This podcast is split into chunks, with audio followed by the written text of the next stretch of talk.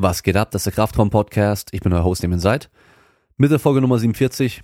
Bevor es aber losgeht, ähm, ich habe eine E-Mail bekommen von irgendeinem Podcast-Player, von so einer App, dass doch äh, neue Kommentare bei einer Folge wären. Und die wollte ich anschauen, konnte ich aber nicht, musste erst das Ding installieren, mir ein Profil machen und dann konnte ich erst die Nachrichten oder die Kommentare sehen. Also, wenn ihr kommentieren wollt, macht es am besten direkt auf der Webseite, also bei mir bei damonside.de, unter dem Beitrag zur Folge weil da kann jeder drauf gucken, da kann jeder direkt schreiben, ohne sich anzumelden. Ich kann da auch das sehen, ich kann kommentieren dazu oder ihr könnt auch bei E-Mail, äh, bei E-Mail, bei äh, Instagram unter dem Post direkt immer kommentieren oder auch mir eine Nachricht direkt schreiben, ist auch vollkommen okay. Ich freue mich immer, wenn ich Nachrichten bekomme. Also vor allem Nachrichten, die dann sagen, dass die Folge voll cool war oder dass es euch geholfen hat, dass es euch motiviert, immer cool zu hören. Und in dem Zuge, ihr könnt supporten, indem ihr vor allem bei iTunes, auch wenn ihr kein iTunes habt, das ist natürlich ein bisschen blöd, ähm, eine Bewertung schreibt oder eben solche Sterne-Bewertungen da abgebt. Könnt es aber auch gerne bei anderen Apps machen, die ihr benutzt, also irgendwie da bewerten, dass einfach der Podcast ein bisschen wächst, mehr Leute das sehen können. Das ist nämlich mein Ziel, dass so viele Leute wie möglich hier zuhören können. Und heute geht's los mit der Folge 47 und zwar habe ich zu Gast den Tonio Zeidler. Ähm, der hat sich vom mir schon vor längerem mal angeboten, falls ich über Calisthenics mal reden möchte, dass er da gerne Gast wäre. Und äh, ich bekomme immer wieder auch Angebote von Leuten. Äh, normalerweise, ja, ich bin immer super skeptisch, aber ich habe mir sein Profil angeschaut. Ich fand das eigentlich ganz cool, was er macht. Er ist übelst stark. Also wirklich, er macht halt Dips mit keine Ahnung wie viel Klimmzüge, richtig krass viel Gewicht hängt er sich unten dran und so. Und ähm, er wird im Powerlifting gecoacht von, oder komplett mittlerweile gecoacht von Paul Schlüter also auch ein Kumpel von mir. Und ähm, habe ich auch noch gesehen, dass er auch studiert in Leipzig, Sportwissenschaft studiert. Und äh, von da aus sind wir so ein bisschen ins Gespräch gekommen. Dann hat er mir noch erzählt, dass er jetzt die Calisthenics äh, Deutschen Meisterschaft 2019 organisiert oder mitorganisiert. Dann dachte ich, es wäre eigentlich ganz cool, wenn wir jetzt mal eine Folge dazu machen würden, zu Calisthenics allgemein, weil es immer wieder mal ein gefragtes Thema auch ist. Für mich auch interessant ist, weil ich von dieser Szene an sich eigentlich keine Ahnung habe. Also ich kenne natürlich die ganzen Übungen und so weiter, aber die Szene an sich kenne ich nicht. Und ähm, deswegen will ich auch jetzt das ein bisschen pushen durch die Folge, dass mehr Leute da ein bisschen mitbekommen, dass da diese eine große Meisterschaft ansteht, dass man sie sich anschauen kann. Und äh, von hier aus geht's direkt los. Viel Spaß beim Zuhören.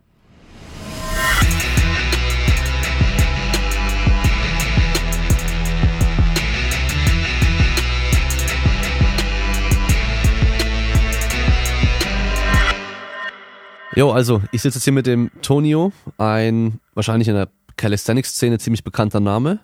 Von der Szene habe ich keinerlei Ahnung. Deswegen ist es auch ganz gut, wenn wir heute sprechen, weil du mir dann erstmal erklären kannst, äh, was man da so macht, ja, weil ähm, ich sag mal so, ich kenne Calisthenics von Hannibal damals noch, der Typ da, der im äh, auf dem Spielplatz irgendwie so Dips und Klimmzüge und ähm, oh, wie heißt es nochmal, Frontlever und den ganzen Kram da gemacht hat. Aber wenn ich bei dir auf Instagram so schaue, dann sehe ich eigentlich eher, dass du halt super schwere Klimmzüge, super schwere Dips machst und ein bisschen Powerlifting-Training. Genau, absolut. Also ich stelle mich ganz kurz vor. Ich bin Tonio, bin jetzt 21, also noch relativ jung und komme ursprünglich aus dem Judo-Leistungssport. Habe das auch ja über zehn Jahre lang relativ intensiv betrieben und das war auch, sage ich mal, mein größter oder erster Kontaktpunkt überhaupt mit Krafttraining ähm, ich habe mir vorhin nochmal den Podcast mit dem Bodybuilder angehört. Ich habe mir den Namen nicht gemerkt. Fabian. Ähm, ja, genau, genau, ja, Fabian. Fabian und ähm, fand ich ganz lustig, was es da so für Parallelen gab, weil ich hatte mir mit 14 irgendwann mal die Schulter ausgekugelt und dann habe ich mir so gedacht, hey, ähm, irgendwie musst du was machen können, dass du dich nicht so brachial verletzt im Training und im Wettkampf. Ja, und dann habe ich dann Stück für Stück immer weiter mit dem Training angefangen, habe so in einem Oldschool-Gym, also so richtig Oldschool, ähm, mit meinem damaligen Trainer zusammen trainiert. Und bin dann durch Facebook-Videos auf Calisthenics so ein bisschen aufmerksam geworden, weil wir auch mit acht, neun Jahren beim Judo eigentlich schon mit Klimmzügen anfangen, weil es ja eher eine zugbetonte Sportart ist. Und habe dann durch Zufall herausgefunden, dass ein ehemaliger Klassenkamerad von mir das in Zwickau ziemlich intensiv betrieben hat. Und dann hat sich das Jahr für Jahr nach oben gepusht. Okay. Und mit welchem Alter hast du dann angefangen, so richtig mit Calisthenics? Ähm, mit 17. Also ja, ich sag mal, da war die Sportart, die ist im Allgemeinen noch sehr jung und ähm, ich sag mal, ich war wahrscheinlich so drei Jahre, nachdem das so in Deutschland wirklich richtig angekommen ist, habe ich da angefangen. Und ja, am Anfang eben wirklich nur draußen trainiert. Wir hatten da so ein, zwei Klimmzugstangen in der 100.000 Einwohnerstadt und da haben wir uns dann immer rumgetrieben. Mhm. Ja, ja, das ist, finde ich, jetzt schon auch ähm, bemerkenswert, wie viele so Calisthenics-Plätze, sag ich mal, es gibt mittlerweile in Deutschland. Also da gibt's ja so eine, so eine Map im Internet, da kannst du irgendwie schauen, genau. wo du Möglichkeiten fürs Training hast. Bei mir direkt um die Ecke gibt's sowas. Da war ich auch schon mit Kunden dann Personal Training machen, wenn, weil an den Stangen kann ich halt gut Slingtrainer aufhängen, weil die meisten, die halt dann, mit denen ich draußen trainiere, die sind jetzt nicht Leute, die halt Klimmzüge können meistens. Aber halt Slingtrainer kann man gut aufhängen, an den äh, verschiedenen hohen Stangen kannst du gut Liegestützen trainieren und so ein Zeug. Also da wird schon echt viel gemacht und ähm, ich glaube, das ist auch echt immer noch so groß im Kommen, würde ich mal behaupten, oder? Definitiv. Also ich bin ja jetzt auch in Leipzig sehr ähm, ja, aktiv, was das betrifft, also die Szene auch hier voranzutreiben. Ähm, wir haben jetzt einen, ich sag mal, richtigen Park, den wir wirklich hier in Leipzig nutzen können was natürlich auch ein bisschen wenig ist, aber da soll in den nächsten Jahren auf jeden Fall noch mehr kommen. Und wenn man sich das mal anschaut, ich sag mal, so ein Trimmdichtpfad ist schön und gut, sieht ganz lustig aus, was man da machen kann, ist aber ja so semi-effektiv. Ähm, und mit Calisthenics kannst du verschiedene gesellschaftliche Probleme auch relativ gut beheben. Das heißt, wenn wir uns anschauen, Kinder trainieren dort oder spielen dort sehr, sehr gern, weil es eben endlich mal eine gewisse Höhe ist, wo die auch runterfallen können. Und man muss einfach so sagen, Kinder sind geil drauf, sich zu verletzen. Wenn es kein Risiko gibt, macht das einem Kind wenig Spaß. Ähm, gleichzeitig hast du aber auch, ich sag mal, so einen sozialen Faktor, dass ein 16-Jähriger, 15-, 16-Jähriger lernt, okay, wenn du straight an was arbeitest, wirst du darin auch erfolgreich sein.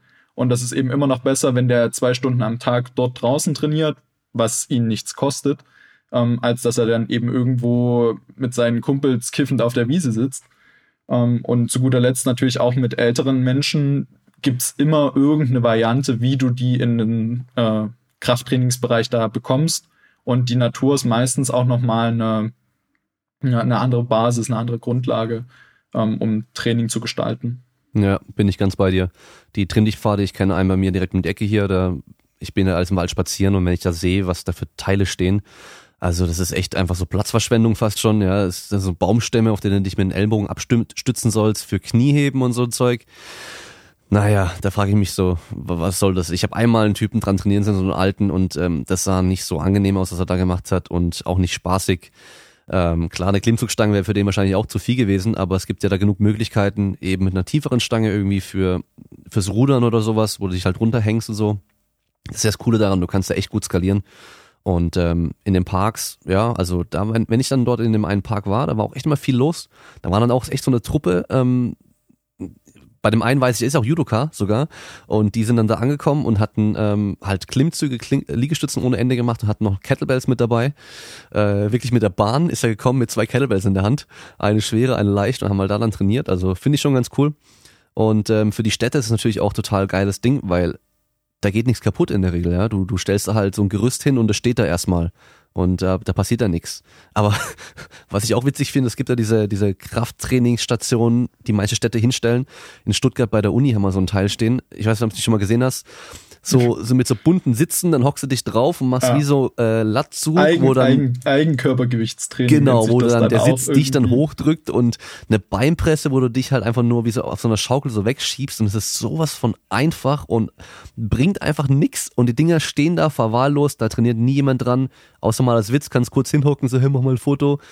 Ja, also das ist Geld und Zeitverschwendung und Platzverschwendung, aber ja, ist ja ganz cool, wenn sowas dann auf jeden Fall mehr kommt. Ja, na, das ist ja auch, sage ich mal, das größte Problem, mit dem wir auch zu kämpfen haben. Erstens die Sportart. Der Begriff ist schon mal für einen Deutschen super schwer auszusprechen. Das heißt, wenn du jemanden sagst, ja, oh, ich mache Calisthenics, ähm, guck nicht die ersten schon an. Das heißt, ich sage dann immer, ja, ich mache Calisthenics. Das ist im Grunde genommen Training mit dem eigenen Körpergewicht oder Turnen draußen. Und ähm, ja, also das Problem ist großteils, dass die Leute, die in Städten die Entscheidungen treffen, was dorthin gesetzt wird, natürlich wenig Kontakt zum Sport haben und vielleicht auch überhaupt keine Zeit haben, sich so intensiv damit auseinanderzusetzen. Und ich glaube, eine Klimmzugstange sieht einfach für jemanden, der mit Sport nichts zu tun hat, viel weniger fancy aus als so ein Gerät, wo du dich selber hochdrückst und was vielleicht im, ähm, im Ankauf auch überzeugt, weil eben auch jeder, der dort in der Stadt arbeitet, sagt, hey, das kann ich ja auch machen. Wenn das mhm. aber, da, du kannst keine Steigerung erzielen und dementsprechend, ja, wird das langfristig wenig Leute ansprechen. Vielleicht ein paar Rentner, die das so feiern. Ähm, aber ansonsten, ja, schön, dass du das angesprochen hast. Ich bin auch schon des Öfteren mit 30 Kilo Gewichtsweste in der Straßenbahn durch Leipzig gefahren, um dann eben mein Weighted-Training draußen gestalten zu können. Das ist, sage ich mal, so das Einzige, was uns so ein bisschen auch limitiert. Also ab einem gewissen Grad ähm, macht es auf jeden Fall Sinn, Zusatzgewicht zu verwenden. Ähm, und das dann aber draußen, ich sag mal, irgendwo wegzuschließen, dass du da jederzeit rankommst, aber nicht jeder rankommt, ist ja so ein bisschen das Problem, mit dem ich zu kämpfen habe. Ja, aber deswegen trainiert er doch auf äh, Spielplätzen, weil da sind Kinder und die wiegen vielleicht so 30 Kilo, dann kannst du die dir einfach irgendwie so um den Hals legen oder sowas. Fremde Kinder am besten. Ja, definitiv. Also das, das ist eigentlich auch der einzige Grund, warum ich überhaupt Calisthenics betreibe, dass ich mich oberkörperfrei auf Spielplätzen präsentieren kann und mich noch filmen kann, ohne dass da irgendjemand was sagt. Weil ich sag ja dann immer so, ja, hey, ist nur für Instagram, ich mache das nur, um Follower zu bekommen. Ja, genau. nee, aber ey, erstmal, bevor wir das vergessen, ich finde es immer wieder erstaunlich, wie viele Leute einfach mit Judo angefangen haben. Also hier im Podcast, ich glaube, so gut wie fast jeder hat schon irgendwie Judo gemacht, am Anfang ich ja auch. Und ähm, landen dann irgendwie ganz woanders jeder. Also das ist echt mal erstaunlich. Das ist auch immer die Sportart, die ich den meisten Eltern empfehle für die Kinder wenn Absolut. sie Kampfsport wollen, Judo, weil es ist kein Schlagen und Treten, aber trotzdem halt am Mann oder an, an, an, an der Frau, sag ich mal, körperlicher Widerstand, ja, und ähm, wirklich mal eins gegen eins und gegen jemanden verlieren und das mal zu spüren, wenn jemand auf der drauf liegt und so. Ähm, deswegen, ja. ich bin da immer Fan von Judo und eben Ab auch eine schöne Sportart einfach insgesamt. Ja, absolut. Also bei mir ist es auch so, ich habe mir auch so mal ein bisschen Gedanken gemacht, was ich jetzt rückblickend ähm, jemandem empfehlen würde, wenn es darum geht, was sein äh, Kind sportlich mal machen soll. Und da ist der erste Gedanke gewesen, ja, als erstes natürlich so zum Bodenturnen, zum Kinderturnen, um eben erstmal allgemein so motorische Fähigkeiten auszuprägen.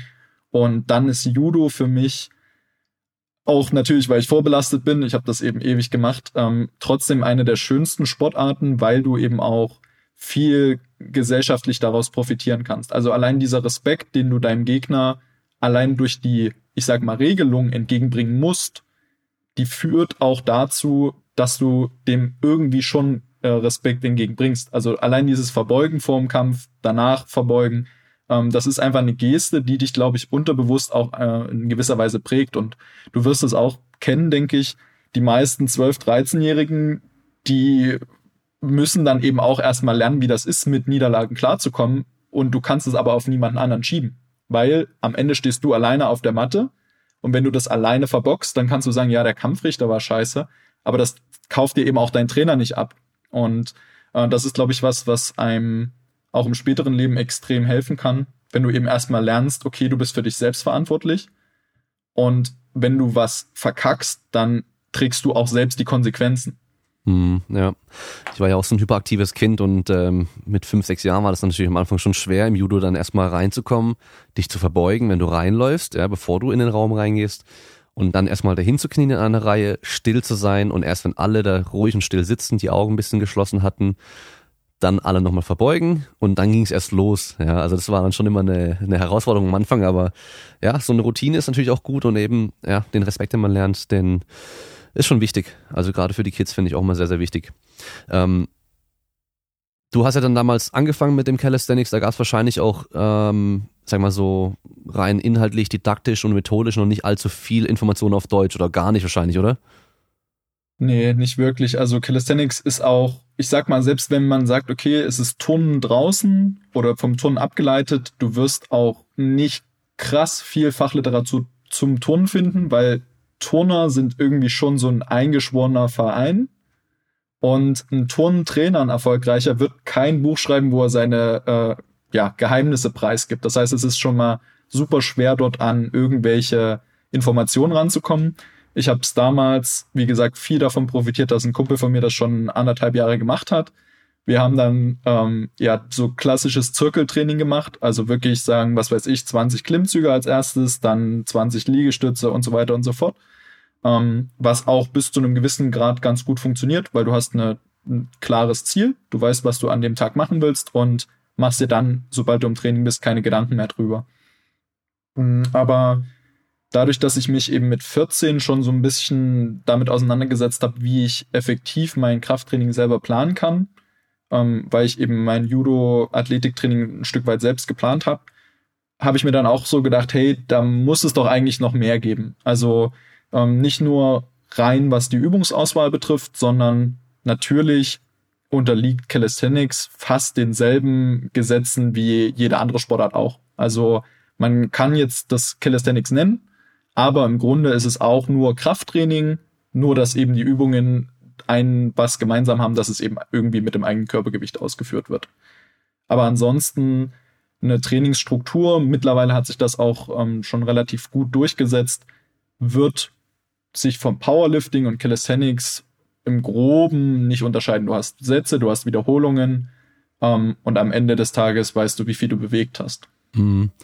Gibt es denn Unterschiede zwischen diesem Wettkampf Calisthenics, sag ich mal, und dem Calisthenics, was man dann teilweise in den Videos sieht, wo sie halt dann noch so Schrauben machen, irgendwelche Tricks machen und rumspringen und so, eher so spektakuläres Zeug machen?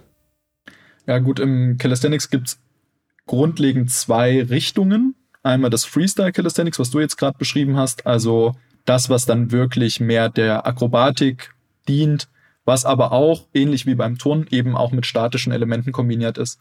Ähm, das ist auch das, was glaube ich, im Großen und Ganzen viel bekannter ist als das Krafttraining Calisthenics, ähm, was mir jetzt aber, sage ich mal, am Herzen liegt. Also ich will in den nächsten Jahren einfach dafür sorgen, dass man das als Krafttraining wahrnimmt, weil es ist immer die, die Grundlage. Du wirst nie ähm, von Anfang an nur äh, auf eine 360, also auf so eine Schraube hintrainieren, ohne dass du irgendwie muskulär was machst. Und die machen ja trotzdem normales Krafttraining dazu. Ähm, und dafür gibt's aber auch zwei verschiedene Wettkämpfe. Da gibt's auch Weltmeisterschaften, die mittlerweile auch sehr populär sind.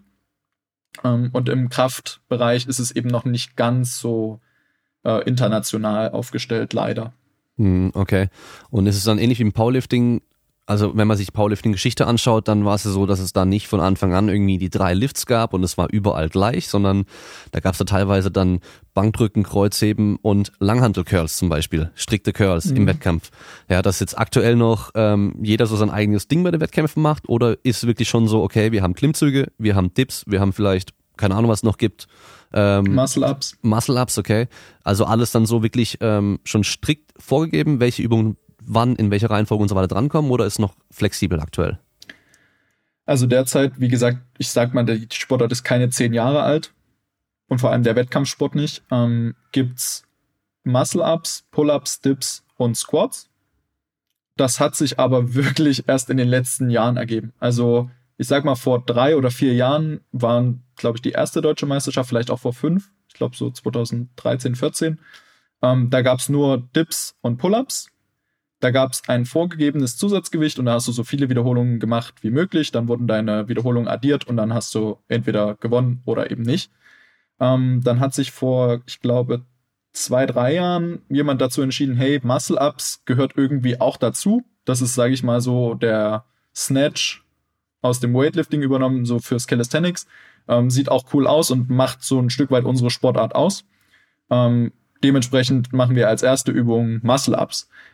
Und letztes Jahr haben wir es dann endlich geschafft, ähm, mit einer, ich sag mal, Kerntruppe es dann auch durchzusetzen, dass wir zur deutschen Meisterschaft auch Squats machen. Ähm, und da gab es aber auch eine, ich sag mal, sehr große Diskussion darüber, ob denn Squats mit einer Langhantel Calisthenics seien.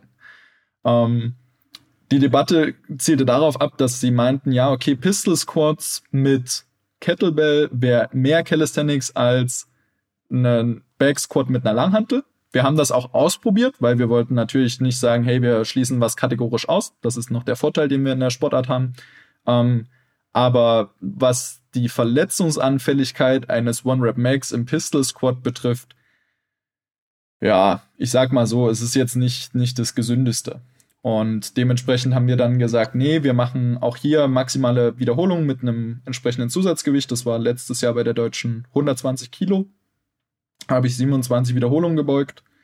Ähm, und ja, deswegen Muscle-Ups als erstes, Bodyweight damals, dann Pull-Ups mit 32 Kilo, maximale Wiederholung, Dips mit 48 Kilo und ähm, damals Backsquats mit 120. Das Ganze hat sich jetzt ein bisschen verändert, weil wir gesagt haben, okay, wir wollen das Ganze ja fortschrittlicher gestalten. Weil, ganz ehrlich, jemand, der ernsthaft Krafttraining betreibt, wird nie über einen längeren Zeitraum in einem Bereich von 20 und mehr Wiederholungen arbeiten. Also zum Beispiel bei mir war es so, ich hatte meinen Rekord, waren 23 Wiederholungen mit 48 Kilo beim Dip. Ähm, und da hast du auch überhaupt keinen Bock drauf, ehrlich gesagt. Und deswegen haben wir gesagt, okay, die neue deutsche Meisterschaft, die dieses Jahr stattfinden wird, soll eben eine einer Wiederholungsmaximum-Geschichte sein in den vier Übungen, also Muscle Up, Pull Up, Squat und Dip. Und ähm, dementsprechend wollen wir das Ganze ein bisschen professioneller gestalten. Das hat natürlich jetzt auch so Einschläge aus dem Powerlifting, aber ich sag mal so, man muss sich nicht künstlich limitieren. Wir wollen ganz klar zeigen, hey, auch als Calisthenics-Athlet musst du Beine trainieren. Mhm, ja. ja, das ist ja immer so diese diese anfängliche Debatte auch gewesen, da als dann die Videos von diesem Hannibal draußen waren. Dieses Hannibal is King ist ja so dieser, dieses ganz bekannte Video. Ähm, der hat ja die mega breiten, langen, kurzen Hosen an, ja, dass man halt auch nicht sieht, aber die, die Beinchen siehst du trotzdem, der hat super dünne Beine gehabt. Das ist natürlich Human Flag und so ein Frontlever und der ganze Kram deutlich einfacher, ähm, als wenn du natürlich Beine trainierst, ja, wie beim Turner auch. Ein Turner zielt auch nicht Klar. darauf ab, dass er mega muskulöse Oberschenkel hat, weil es einfach Gewicht, was er mit rumtragen muss, bei diesen ganzen Kraftelementen an den Ring oder ja, vor allem an den Ring, da ist es natürlich dann deutlich schwerer, wenn du, wenn du da 10 Kilo mehr hast. Ähm, ja, aber da kann man sich auch wieder ein bisschen abgrenzen, sag ich mal, weil das ist ja auch so, ähm, es geht ja auch um so ein Bild, ja, wie sieht der Athlet dann am Schluss auch aus, was ja dann auch das Attraktive macht dann für neue Leute, die das dann vielleicht interessant finden können. Und wenn du halt dann irgendwie das mega breite Kreuz hast, aber halt so dünne Beinchen unten, das ja, wird ja dann auch, ist ja immer so das Klischee, so ja, der Pumper, der halt nur Oberkörper trainiert und Beine halt so ganz dünn hat, das will man dann auch nicht haben. Äh, Finde ich also auf jeden Fall ganz cool, dass der Kniebeugen überhaupt mit dabei sind. Äh, Pistol Squats, One Rep Max äh, finde ich auf jeden Fall auch äh, nicht sehr sinnvoll. Äh, rein auch von der von den Kriterien her, wie beurteilt man das dann auch? War es jetzt gültig, war es nicht gültig? Ja, was, was schaut man sich da dann an irgendwie? Das ist ja da auch nochmal, glaube ich, schwerer als bei einem normalen, bei einer normalen Langhantel-Kniebeuge. Weil die meisten Pistol Squats sind ja so, bis du halt unten drin hockst, so richtig, oder? Und dann wieder aufstehst. Genau. Weil unter Parallel also ist da ja irgendwie schwer zu sagen, weil da gehst ja immer unter Parallel. Genau, also tendenziell war es bei uns ähm, unter Parallel. Du kannst es natürlich, ähm, sage ich mal, schwer kontrollieren. Also du wirst einbeinig, bist du koordinativ eh schon mal viel, viel stärker beansprucht als beidbeinig. Ähm, ja, und wie gesagt, also du musst eben auch überlegen, du hast gar keine Chance, wenn du dort äh, im, im, in der Konzentrik bist. Falls du da irgendwie das Gleichgewicht verlierst, fällst du eben einfach um. Du, du kannst gar nicht so schnell das andere Bein ranziehen und ähm, weißt du, beim Backsquat kannst du die Langhantel abwerfen, mhm. im schlimmsten Falle. Ähm, und da fällst du eben, verdrehst dir das Knie, den Fuß und das äh, haben wir dann eben auch, ja, ich sage mal, schnell ad acta gelegt. Ja. War aber jetzt nicht so schlimm. Also wie gesagt, man kann es meiner Meinung nach eben immer nicht vorher schon verteufeln. Ausprobiert haben muss man es schon. Ja. Hat man die Kettlebells dann vorne in dieser Front-Rack-Position gehalten? Ähm, nee, wir hatten eine Kurzhantel, die wir beladen konnten. Okay. Und dann hast du die, ähm, ja, so wie du es haben wolltest, gehalten. Also ein bisschen zu, äh, Gegengewicht hattest du auf jeden Fall. Ah ja, okay. Weil ich kann, also einmal meine Proportionen sind nicht so günstig für Pistol Squats und auch meine unbeweglichen Sprunggelenke. Das heißt, ich kann ohne Gewicht keine Pistol Squats, aber es liegt überhaupt nicht an der Kraft, ja. Also wenn ich eine 10 Kilo Scheibe mit ausgestreckten Armen nach vorne halte, dann kann ich locker welche. Aber sonst falle ich einfach halt um. Also ich kann langsam ja. runtergehen und dann irgendwann macht es einfach wupp, dann liege ich hinten auf dem Rücken. Ja, also das ist auch immer so, ist ja mehr so ein, ein Balanceakt und Beweglichkeit als Kraft bei den meisten Menschen. Ja, also ein totaler ja, Anfänger, der braucht natürlich auch genug Kraft, um es zu schaffen. Aber ja. Ähm, ich habe sogar 2014, glaube ich, oder 2015, ich weiß nicht mehr, ich glaube 14 war das, habe ich in Stuttgart, da gab es, glaube ich, so diese erste Tour durch Deutschland, wo in verschiedenen Städten Calisthenics Vorführungen waren und halt dann auch Wettkämpfe. Ähm, das war, glaube ich, so Kinder- und Jugendtage in Stuttgart. Das war dann so ein Riesen-Event, also bei uns auf dem, äh, im Schlosspark da, Schlossplatz. Da war alles mögliche, da war Nintendo mit Pokémon, da waren Stände mit allem möglichen Zeug und da war eben noch eine riesen Bühne. Da hätten wir damals beim Trick einen Auftritt machen sollen. Ähm, nur ist mein Bus nicht gekommen. Deswegen haben die anderen ohne mich die Show dann gemacht. dann stand ich halt in Sindelfing noch, Bus kam nicht und ich sag so, ja, okay, geil, wie komme ich jetzt nach Stuttgart? Ähm, auf jeden Fall ähm, war auf der Bühne dann später noch, habe ich mir auch angeschaut, äh, Calisthenics Vorführung, da waren ein paar Leute, die haben dann eben, nee, das war sogar zuerst Calisthenics Freestyle Wettkampf. Genau, da waren dann so ein paar Leute, die haben dann ihre, ihre Show gemacht oder ihre Kür, kann man das so nennen, wie beim Turnen? Ja, man nennt es Show. Ja, aber kann man, kann man auch Kür nennen. Ist eigentlich das Gleiche. Also ich glaube, eine Minute hatten die Zeit oder irgendwie sowas und dann durften die da machen, was sie, was sie halt wollten und konnten. Die Leute haben halt dann applaudiert und danach kann man eben auch Klimmzüge mit 32 Kilo Kettlebell, ähm, so viele wie es ging. Aber wie, wie viel ist da dein Max bei den 32? Also ich bin in Pull leider echt schlecht. Okay. Da war es, glaube ich, 12 oder 13. Also ich sag mal so, der beste Deutsche, der macht über 20. Okay, also über 20 war es auf jeden Fall nicht, das weiß ich noch, aber es waren auf jeden Fall über 10. Aber wie viele es ja. waren, weiß ich nicht mehr. Ja. Na, es war damals die erste deutsche Meisterschaft, mhm. glaube ich, sogar, die in Stuttgart stattfand. Ähm, aber man muss auch wirklich sagen, dass sich das Niveau extrem krass verändert hat. Also, mhm. das war auch der, der Hauptbeweggrund, warum wir gesagt haben, es macht keinen Sinn zu sagen, ähm, wir bleiben weiter bei dem alten ähm, Wettkampfsystem mit den festen Zusatzgewichten und maximalen Wiederholungen, weil wenn ich mit, ich sag mal, über 20 Wiederholungen mit 48 Kilo ähm, stehe und dann kommt jemand dazu, der macht vielleicht seit ein, zwei Jahren Calisthenics, der ist froh, wenn er fünf Wiederholungen mit 50, ich sag mal, es sind ja rund 50 Kilo. Ja. Das ist ja nicht wenig, mhm. aber das ist dann eben so utopisch, dass meiner Meinung nach das dann den Einstieg in den eigentlichen Wettkampfsport viel zu, zu krass macht. Und mhm. deswegen gibt es auch mittlerweile erstmalig, jedenfalls bei einer deutschen Meisterschaft, ähm, eine Wettkampfkategorie, wo wirklich in der Hauptrunde oder in der Vorrunde hauptsächlich Bodyweight-Übungen ausgeführt werden. Ich sage mal mit einem CrossFit-Charakter. Man sagt also, okay, du hast so und so viele Übungen mit den und den äh, Wiederholungszahlen und die sollst du maximal schnell ausführen. Das große Aber ist dabei, wir sind nicht beim CrossFit und das ist uns auch, ich sag mal, sehr wichtig. Das ist, glaube ich, das Schlimmste, was du uns äh, fragen kannst. Ach, du, du machst CrossFit, du machst ganz viele Klimmzüge. Nein, ähm, beim Calisthenics ist es eben wirklich so, Form ist alles. Also das ist pervers, wie sehr dort teilweise auf die Form bei einem Wettkampf geachtet wird. Und ich sage dir es so, wie es ist. Jemand, der noch nie bei einem Wettkampf teilgenommen hat, wird vermutlich die Hälfte seiner Wiederholungen nicht gewertet bekommen. Und das ist aber auch das, was wir äh, in Deutschland vorantreiben wollen, dass eben auch der letzte äh, Calisthenics-Anfänger weiß, okay, ich muss nach einer sauberen Form trainieren. Natürlich ist da nicht so das Problem, dass man sagt, okay, ähm, wenn er Deadlifts mit runden Rücken macht, zerschießt er sich komplett die Bandscheiben. Beim Calisthenics ist das alles noch ein bisschen, ich sag mal, gediegener. Ähm, aber trotzdem wollen wir wirklich uns ganz klar da vom CrossFit abgrenzen und dann sagen wir, hey, Form ist alles und ähm, wenn du krasser bist in der Kraftausdauer als jemand anderen, dann wirst du den auch besiegen, auch mit einer sauberen Form. Mhm. Worauf kommt es denn da an bei den Klimmzügen als Beispiel? Ja, bei den Klimmzügen, was, was du die bei den meisten siehst, ist natürlich dieses ganze Gezappel. Also ich sag mal, der, der krasseste Vergleich sind die Butterfly Pull-ups, obwohl das jetzt kein richtiger Klimmzug ist, sondern ein, sich eine eigene Übung.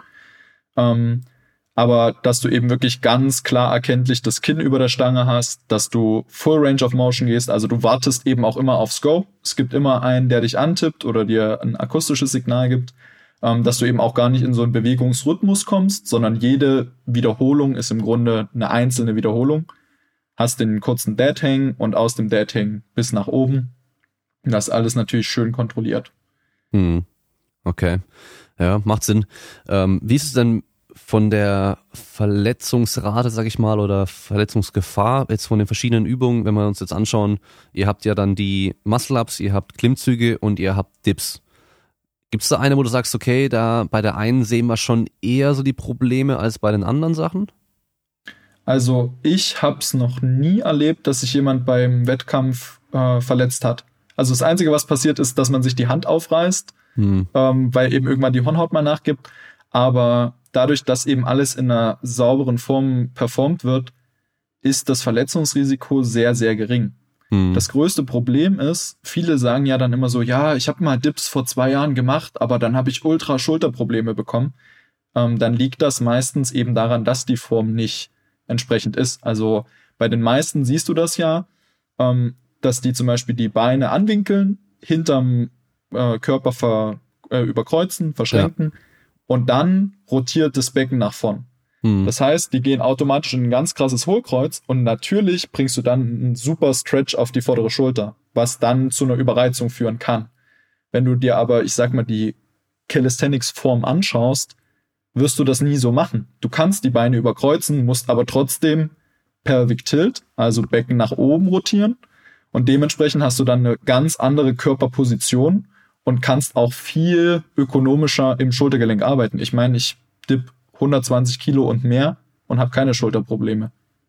Ja, ist schon, schon eine krasse Zahl auf jeden Fall, weil ich bin so ein Kandidat, Dips, ich, ich würde so gern regelmäßig trainieren und auch schwer trainieren und so weiter, aber ich, meine Schultern sind einfach stark vorbelastet und ähm, ich muss so extrem strikt sein, dass es einfach wieder deprimierend ist, weil ich halt echt einfach ohne Gewicht mit einigen Wiederholungen mir schon denkst, so, Alter, das kann doch nicht sein. Ey, so viel wie ich Bankdrücken mache, da muss doch eigentlich deutlich mehr gehen. Aber ja, also ich, ich habe ja deine Videos auch gesehen. Das heißt, äh, man zielt schon ein bisschen drauf ab, so den Oberkörper so eine Vorlage reinzubringen eher, oder? Und genau. ähm, dass halt eben du gar nicht so viel Schulterextension brauchst, so krass, wie wenn du jetzt komplett aufrecht bleiben würdest. Und die Schultern eben einfach nicht so nach vorne rein rotieren, dass sie so vorne rausdrücken, wie man es oftmals beim Bankdrücken auch bei den ganzen Leuten sieht, die halt keine Ahnung, wie man Bankdrücken machen muss. Deshalb wahrscheinlich genau das gleiche wie im Powerlifting. Oh, Bankdrücken nee. macht die Schultern kaputt. Ja, wenn man es halt falsch macht. Und bei den Dips mhm. wahrscheinlich genauso, wenn man es halt falsch macht. Genau, also die Grundprinzipien, an die man sich halten muss, ist, dass wir im Calisthenics immer mit dem Schulterblatt entgegen der Schwerkraft arbeiten. Genau. Das heißt, so wenn uns auch. die Schwerkraft beim Dip nach unten zieht, schieben wir unsere Schulterblätter also zum Boden hin mhm. und bringen dann noch eine leichte Rotation nach vorn. Mhm. Also im, im, Grunde eine Protraktion und eine Depression. Mhm. Und dadurch hast du automatisch ein viel stabileres Schulterblatt. Ja. Ähm, das heißt, da ist es halt wirklich so, dass du konträr zum Powerlifting, wo du ganz bewusst die Schulterblätter hinten zusammenziehst, bringen wir die von zusammen. Mhm. Also von zusammen, soweit es möglich ist. Ähm, und das sind dann so Sachen, wo es sich dann ein bisschen unterscheidet. Ähm, und was es aber auch so schwierig macht, weil die meisten Anfänger vor allem haben überhaupt keine Kontrolle über das Schulterblatt. Ja, ja. Und dadurch, dass aber der Schultergürtel im Grunde ja der, der Key Fact ist, wenn es darum geht, im Oberkörper Bewegung auszuüben, weil er eben unsere Extremitäten mit dem Oberkörper verbindet, ähm, ist es ganz, ganz wichtig, dass man einem Anfänger möglichst viel beibringt, wie es möglich ist, sein Schulterblatt zu verankern und in welcher Situation man was machen muss. Weil beim Push-Up ist es genauso. Theoretisch würde uns die Schwerkraft ins Schulterblatt reinziehen, also schieben wir die Schultern aus dem Körper raus, um eben nicht im Gelenk zu hängen. Ja. Was benutzt du da für Cues, wenn du da einen Anfänger hast, dass der das versteht? Oh, das ist ähm, ganz unterschiedlich, muss ich sagen. Also am liebsten äh, arbeite ich immer erstmal mit relativ einfachen Sachen, also Schulterblatt kreisen, mhm. dann bewusst einfach schon mal diese ganzen Positionen einnehmen und dann kannst du eben wirklich sagen, okay, du willst die Handballen so krass in den Boden drücken wie möglich, dann kommt automatisch die Schulter nach vorn. Ähm, und beim Dip und beim Pull-up arbeite ich eben immer mit kleinen Bewegungen. Also es gibt zum Beispiel den Scapula Pull-up. Das mhm. heißt, wo du wirklich aus dem passiven in den aktiven Hang wechselst. Und das Ganze kannst du auch im Dip machen. Du kannst auch im aktiven und passiven Stütz arbeiten. Und das nutze ich meistens zum Beispiel auch bei Leuten, die noch nicht ganz so lange im Calisthenics unterwegs sind, ähm, als Supersatz. Du machst, was weiß ich, zehn Dips und danach machst du noch zehnmal diese Scapula Activation. Du wirst tendenziell deinen ähm, Brustmuskel wirklich krass spüren, weil du den so selten in dieser Art und Weise nutzt und dadurch bekommst du einfach eine Stabilität rein. Mhm. Ja, also wer jetzt nicht ganz verstanden hat, was er genau damit meint, ihr könnt euch so vorstellen, ihr macht einen Dip oder einen Klimmzug, aber die Arme bleiben gestreckt. So kann man sich vorstellen. Also wie so ein Mini-Klimmzug. Man hängt an der Stange dran, die Arme bleiben gestreckt und zieht sich mit gestreckten Armen so hoch wie man kann. Das heißt, eigentlich nur das Schulterblatt wird halt von den Ohren weg geschoben oder weggezogen. Man zieht halt einfach so in die Achselhöhlen unten rein oder halt in die Hosentaschen hinten rein. Und äh, bei den Dips genau das gleiche.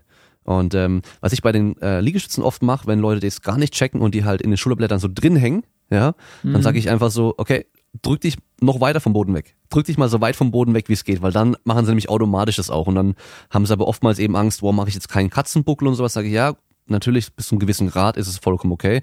Wenn sie aber halt dann so äh, herabblickender Hund fast schon machen wie aus dem Yoga, dann ist natürlich wieder ein bisschen zu viel. Aber ähm, da habe ich damals bei den Dips auf jeden Fall äh, von, also intuitiv das Richtige gemacht, dass ich eben da aktiv auch drin hing und das auch versucht habe zu halten, aber das war halt schon echt, ja, war krass, muss ich sagen. Also es macht es auch deutlich schwerer, als was man meistens im Fitnessstudio sieht. Dann hängen sie halt drin mit den Schultern an den Ohren dran und äh, gehen dann so ein bisschen runter wieder hoch. Und äh, ja. ich, ich kann mir denken, bei den Dips ist wahrscheinlich das Kriterium für eine gültige Wiederholung, dass der Oberarm unter parallel dann ist, oder? Also Schulter unter Ellbogengelenk. Genau, also im Grunde sieht's dann ähnlich aus wie beim Squat, dass du eben wirklich den Unterarm, ähm, nee, den Unterarm, den Oberarm unter parallel hast.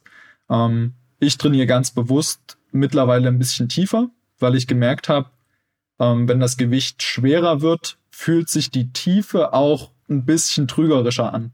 Mhm. Also in den ersten zwei, drei Wochen war ich echt super unzufrieden mit der Tiefe, die ich hatte im Training und dementsprechend, ich sag's auch immer jedem Klienten, den ich hab, ähm, wenn du das nicht als Wettkampfsport ausübst, dann Full Range of Motion. Also bei allen Übungen ähm, Full Range of Motion, wenn du da keine Schmerzen drin hast. Das ist natürlich auch immer wieder so ein, so ein Kriterium. Du musst sagen, hey, okay, wenn du jetzt dich nur ins Gelenk dann reinhängst unten im Dip, ist es nicht zielführend. Solange du die Spannung und die Kontrolle hast, Full Range of Motion, ähm, und ich sag mal so, die meisten verdienen damit nicht ihr Geld. Das heißt, es macht überhaupt keinen Sinn, sich da irgendwie künstlich zu limitieren. Und dann kommt aber immer so die Frage, ja, hey, ich müsste aber eigentlich viel mehr Mobility machen. Ich so, okay, mach mal einen Squat. Dann sitzt der Klient oder die Klientin dort super genial drin, wo ich mir so dachte, ja, okay, krass. Und sie so, ja, aber ich muss viel mehr Mobility machen. Habe ich gesagt, nein, wofür willst du denn jetzt Mobility machen? Wenn du mobil bist für das, was du machen willst, dann musst du das nicht machen. Und das ist beim Calisthenics ganz genauso. Du musst äh, im Grunde nicht viel Mobility machen, weil der Sport das irgendwie mitbringt. Also wenn du, ich sag mal, eine Stunde oder zwei an der Stange hängst, dann wirst du automatisch dein Schultergelenk immer ein bisschen weiter ähm, mobilisieren weil dein Körper eben merkt, okay, wenn wir jetzt hier hängen und die ganze Zeit Muskelspannung erzeugen müssen, dann ist das einfach scheiße anstrengend. Dementsprechend wird er dann tendenziell auch nachgeben. Und das ist, sage ich mal, auch so wieder so Hype und Guru und alles. Hm. Ja, ja, das ist die Mobility-Schiene, das äh, Hauptsache machen, um es zu machen. Äh, die Frage ist dann immer so, warum machen wir es überhaupt? Und da können es viele gar nicht beantworten. Also wie früher die Leute, die sich eine halbe Stunde vorm Sport gedehnt haben, einfach den ganzen Körper, wo sie danach irgendwas anderes machen ähm, oder eine halbe Stunde auf einer Rolle rumrollen und auf einem Ball und ähm, ja, immer die Frage, warum mache ich es überhaupt, was bringt es mir? Also auch immer so, äh, ja, Kosten-Nutzen-Faktor, sage ich mal, ist da meistens sehr, sehr gering, wenn man eben, wie gesagt, einfach die Übung an sich machen kann, sich da richtig aufwärmen kann und dann auch optimal aufgewärmt für das, was kommt. Ähm, was ich öfter mal gehört habe, ist, dass der Dip die Kniebeuge des Oberkörpers ist. Aber könnte man in dem Fall wahrscheinlich auch so fast so bestätigen, oder? Rein von der Mechanik her ist bestimmt gar nicht so unähnlich. Ja, definitiv. Also man merkt das auch ganz klar, wenn es um Bewegungslernen geht. Also die meisten haben wirklich im Dip ähnliches, ein ähnliches Problem wie bei der Kniebeuge. Also bei den meisten ist es ja so in der Kniebeuge oder viele haben das Problem, die Hüfte anzusteuern, sprich also eine adäquate Bewegung im Hüftgelenk zu erzeugen. Und das hast du bei den meisten eben auch im Schultergelenk. Ähm, und das merkst du daran, dass die eben wirklich dann irgendwie so im Oberkörper abklappen, ähm, weil sie eben die Schulter in der Schulter nicht nachlassen wollen und eben diesen Dehnreiz gar nicht wahrnehmen wollen, weil sie Angst haben, dass sie sich da irgendwie verletzen. Ähm, und ja, da kann ich absolut zustimmen. Also man kann überall irgendwie schon bewegungsmäßig Parallelen darstellen, wie zum Beispiel auch mit dem Muscle-Up und dem Gewichtheben. Also du hast eben mm. eine Zugbewegung, diese Transition und dann hast du die Druckbewegung. Und ähm, so wird das vermutlich dann eben auch äh, Dip und Squat zu vergleichen mhm. sein. Beim Muscle-Up haben die meisten Leute ein Problem mit der Kraft oder mit der Technik? Beides. Ähm, beim Muscle-Up ist es meistens so, dass irgendein Anfänger, sage ich mal, nach drei, vier Monaten Training meint, hey, das sieht so einfach aus bei den Top-Athleten. Das muss ich doch jetzt auch können. Und vor allem, da es so leicht aussieht, wenn man es richtig gut kann, ähm, unterschätzt man das sehr. Ähm, das Grundproblem im Muscle-Up ist meistens die Kraft, dass du also gar nicht explosiv genug ziehen kannst, um eine gewisse Höhe zu erreichen. Das zweite Problem ist, und das sieht man eigentlich ganz gut, wenn man äh, jemanden hat, dem man den Muscle-Up gerade erst frisch beibringt, dass sie in diesem Punkt der Transition, also im Übergang zwischen Zug und Druckbewegung, überhaupt keinen Plan haben, was Phase ist. Du kannst ihm einen hohen Klimmzug beibringen und einen tiefen Bardip, aber du wirst immer so eine gewisse Gradzahl haben, die du nicht perfekt trainieren kannst mit dem Anfänger am Anfang. Das heißt, du siehst es, sie ziehen, wissen für 30 Grad nicht, was Phase ist und machen dann irgendwas mit dem Körper, um über die Stange zu kommen und dann fühlen sie sich wieder sicher. Ähm, das heißt, man muss im Grunde, um im Muscle-Up erfolgreich zu sein, ein paar Schritte zurückgehen.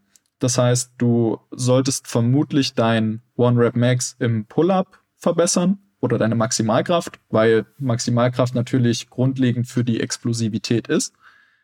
Gleichzeitig solltest du die Bewegung lernen. Da bieten sich eben wirklich Gummibänder an, weil das meistens dann nicht mehr super ähm, anstrengend ist.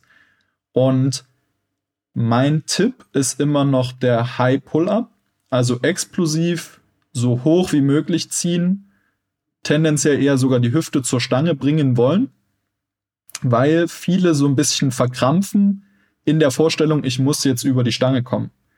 Also dieser, dieser Gedanke, ich muss, ich muss, ich muss, führt meistens dazu, dass die Technik nicht so cool ist. Und ähm, dieses hohe Ziehen gibt dir 70 Prozent im Muscle ab. Also es hat nicht viel mit rausdrücken zu tun, sondern es ist eigentlich nur sehr explosiv, sehr hochziehen und dann mit den Händen umgreifen. Das ist, sage ich mal, noch der letzte Fakt, dass du einfach im False Grip ähm, schwingen musst. Das heißt, du greifst nicht normal von unten die Stange, sondern eben wirklich so, dass du maximal schon die Hände rumbringst, um eben schon in einem leicht abgeknickten Handgelenk zu sein, weil du musst ja irgendwie über die Stange kommen. Und wenn du von unten greifst, brichst du dir das Handgelenk, wenn du gegriffen lässt. Das heißt, du wirst dann etwas loslassen, umgreifen und dann bist du wieder oben. Hm, ja. Ähm, das heißt ja, wenn du, wenn du dich hoch genug ziehen kannst, dann musst du am Schluss theoretisch nur noch so die Schultern oder die Brust halt über die Stange werfen und den Dip an sich, den können ja die meisten auch wieder. Wenn sie halt hoch Definitiv. genug sind, ja. Also ich behaupte mal, jeder, der fünf Dips kann, kriegt den Dip dann, also sich dort noch rausgedrückt. Also das Schwerste ist wirklich, ähm, kein Hüftkipp zu erzeugen, also nicht die Beine nach vorn zu schmeißen, um da ein bisschen Schwung noch mitzunehmen. Ähm, deswegen eben diese Hollow Body Position, über die so viel im Calisthenics philosophiert wird. Ähm, und dann ist eben wirklich der hohe Zug und dann bringst du nur noch die Brust über die Stange und bist oben. Hm. Hollow Body, für die, die es nicht äh, kennen, ähm, wie die Schiffchenposition im Turnen oder C plus, glaube ich, im Turnen. C minus war genau. das andere. Also das Gegenteil von Hohlkreuz, könnt ihr euch vorstellen, liegt auf dem Boden, auf dem Rücken und äh, tut die Beine ein bisschen anheben, habt die Arme über Kopf gestreckt und tut die, den Kopf, Oberkörper und Arme auch abheben, dass halt nur noch auf dem Po und auf dem unteren Rücken da liegt und halt wie so eine Banane einfach da liegt. Und so ist eigentlich auch das Ziel meistens dann bei, beim, beim Muscle-Up wahrscheinlich von Anfang an drin zu hängen und dich auch so hochzuziehen, weil du halt eine mega krasse Körperspannung hast. Das ist auch mal meine Challenge an alle, die halt schon genug Klimmzüge können, kein, keine Möglichkeit für Zusatzgewicht haben, dann sage ich immer, okay, wir machen jetzt mal Klimmzüge mit dieser Hollow Body Position und kämpfen dagegen an, dass beim Anfang des Zuges so der Brustkorb nach oben wegklappt. Äh, klappt. ja, weil die, das macht man ganz gerne, man hängt dann strikt irgendwie unten drin und sobald man anfangen muss zu ziehen, wird halt die Brust voll hochgeschoben, man zieht ins Hohlkreuz rein äh, und weicht im Endeffekt dann aus, ja. Und wenn man das so macht, dann ist die Aktivität im Rumpf ist so krass. Also das ist echt ein volles Training für die Bauchmuskeln, weil man halt einfach Brustkorb und äh, Becken vorne zusammenziehen muss, das halt halten muss. Äh, super schwer. Und äh, Muscle Up ähm, müsst ihr an der Stange machen. Und genau. im CrossFit hat man es ja oftmals auch noch an den Ringen. Und da habe ich jetzt auch schon so oft gehört, äh, die Frage so, was ist jetzt schwerer an den Ringen oder an der Stange? Definitiv an der Stange.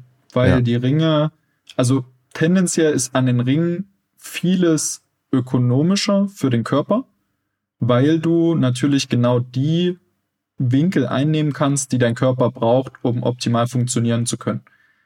Das wird natürlich trotzdem schwerer, weil es ein instabiler Untergrund ist, aber zum Beispiel beim Pull-up ziehst du dann eben wirklich so, wie du am stärksten wärst.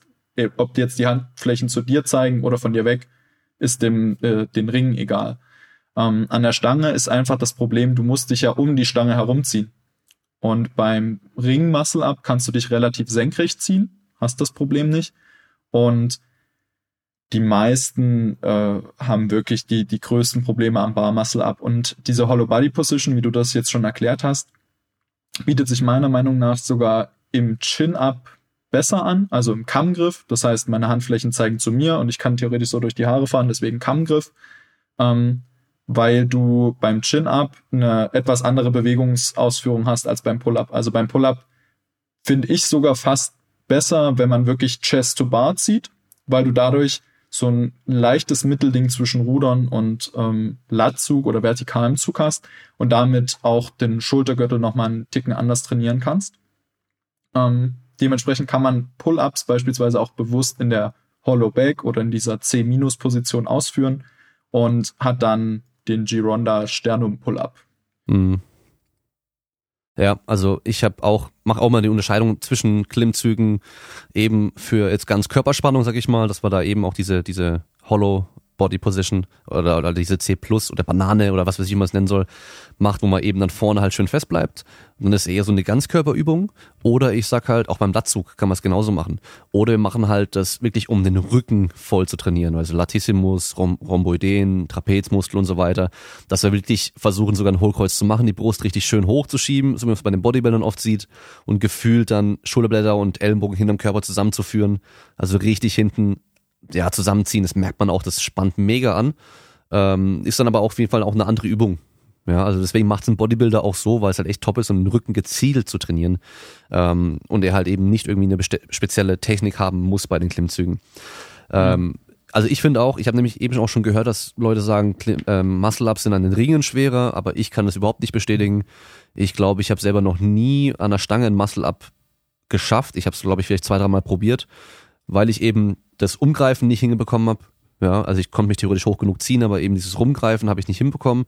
Den False Grip von Anfang an kriegst du da ja auch nicht hin, weil du halt wegdrehst.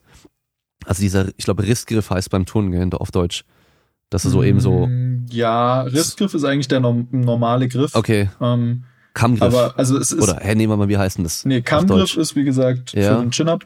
Also ich kenne es nur als Force Grip und es gibt auch wenig deutsche Begrifflichkeiten da so dafür. Okay. Ja, auf jeden Fall können wir uns so vorstellen. Ähm, Warte mal kurz.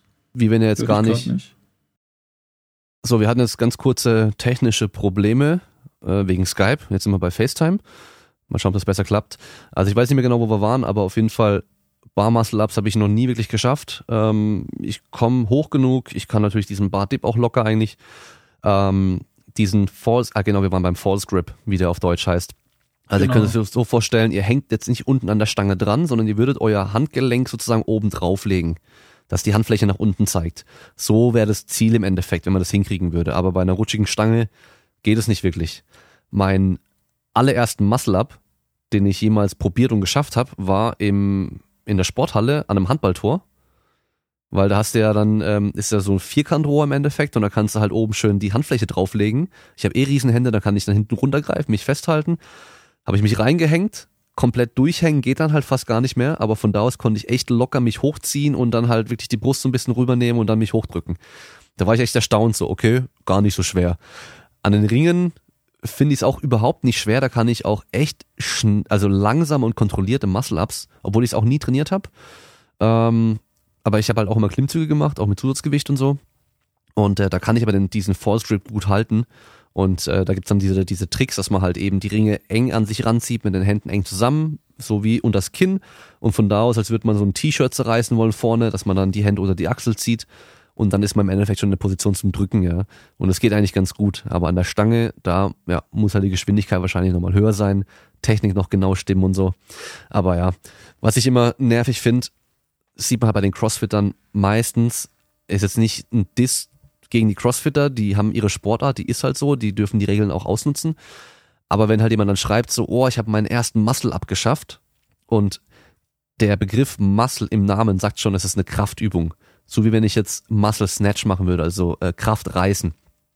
Da fange ich unten an zu ziehen und werde die Stange mit Kraft dann über den Kopf bringen und am Schluss hochdrücken sozusagen. Ja, das heißt, es wird eben nicht mit Schwung gemacht. Und der Muscle Up an sich theoretisch dann auch nicht. Wenn ich an den Ring mache, sollte der halt schon auch aus Kraft passieren. Und dann siehst du halt, wie die halt dann da irgendwie so drei, vier, fünf Mal hin und her baumeln, mega Schwung nehmen und sich da irgendwie dann so wie so ein Fisch irgendwie da so hochquälen. Ja, und ähm, das ist für mich halt dann kein Muscle Up. Ich habe mich dann halt irgendwie da hochbekommen. Aber der Muscle Up an sich, der Name ist für mich halt einfach eben eine Kraftübung und nicht mit Schwung und sonst irgendwas. Naja, ist aber halt einfach eine andere Sportart, kann man nicht vergleichen, ist nur der gleiche Name dafür, das ist natürlich ein bisschen doof. Genau. Was ich noch sagen wollte vorhin, weil du das äh, zum Thema Bodybuilding so angesprochen hast, ähm, fand ich ganz interessant, dass es da sogar EMG-Untersuchungen zu gab. Da hat man mal Latzug und Pull-up verglichen. Ähm, inwiefern, sage ich mal, die EMG-Aktivierung jetzt für den Muskelaufbau relevant ist, ist noch nicht erforscht. Ähm, aber ich sag mal, es ist nicht schlecht, wenn man da eine hohe Aktivierung erzeugt. Ähm, und da ist der Pull-up natürlich dem Latzug überlegen, weil du natürlich auch ein bisschen mehr ausbalancieren musst und so weiter und so fort. Und das finde ich dann immer ganz interessant, wenn du dich dann mit einem Bodybuilder unterhältst und ihm erklärst, ja, hey, wenn du ein halbes Jahr investierst und deinen Pull-up auf das gleiche Niveau bekommst wie dein Latzug und dann aber in den kommenden Jahren immer mehr Workload damit bewältigen kannst, würde das in meinen Augen für viele Bodybuilder einen sehr, sehr großen Vorteil bieten, weil schau dir einfach jeden Calisthenics-Athleten an, der das zwei, drei Jahre macht. Es gibt keinen schmalen Rücken. Ja.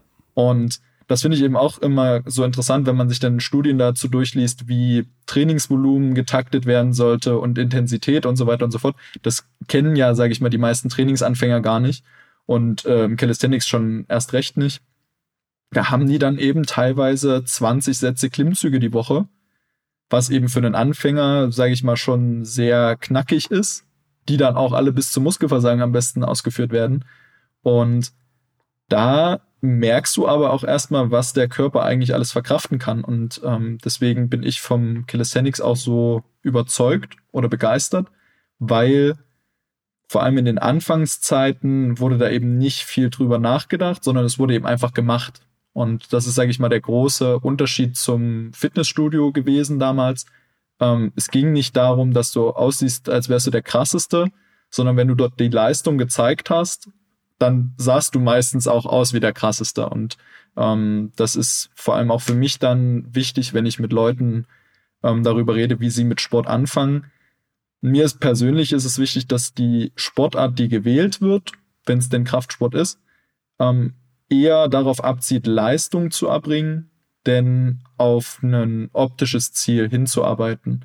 Weil wenn man wirklich mal überlegt, okay, den größten Stress, den es vielleicht auch in jüngeren Jahren gibt und auch mit äh, jüngeren Mädchen oder Menschen, die machen sich meistens für irgendwelche Schönheitsideale krumm. Und das habe ich auch mit einer Klientin selbst erlebt.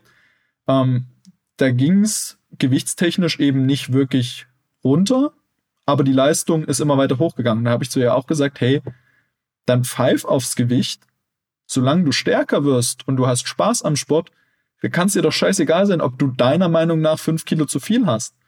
Und ähm, das ist, glaube ich, auch was, was dich langfristig viel, viel glücklicher macht, als zu sagen, hey, ich gucke mich jetzt im Spiegel an und ich habe immer noch keinen Sixpack oder ich habe immer noch keinen äh, krassen Oberarm. Zumal man ja auch sagen muss, du als Einzelperson wirst es eh nicht realisieren. Also ich persönlich fühle mich genauso breit wie von vor drei Jahren, wo ich 20 Kilo weniger gewogen habe.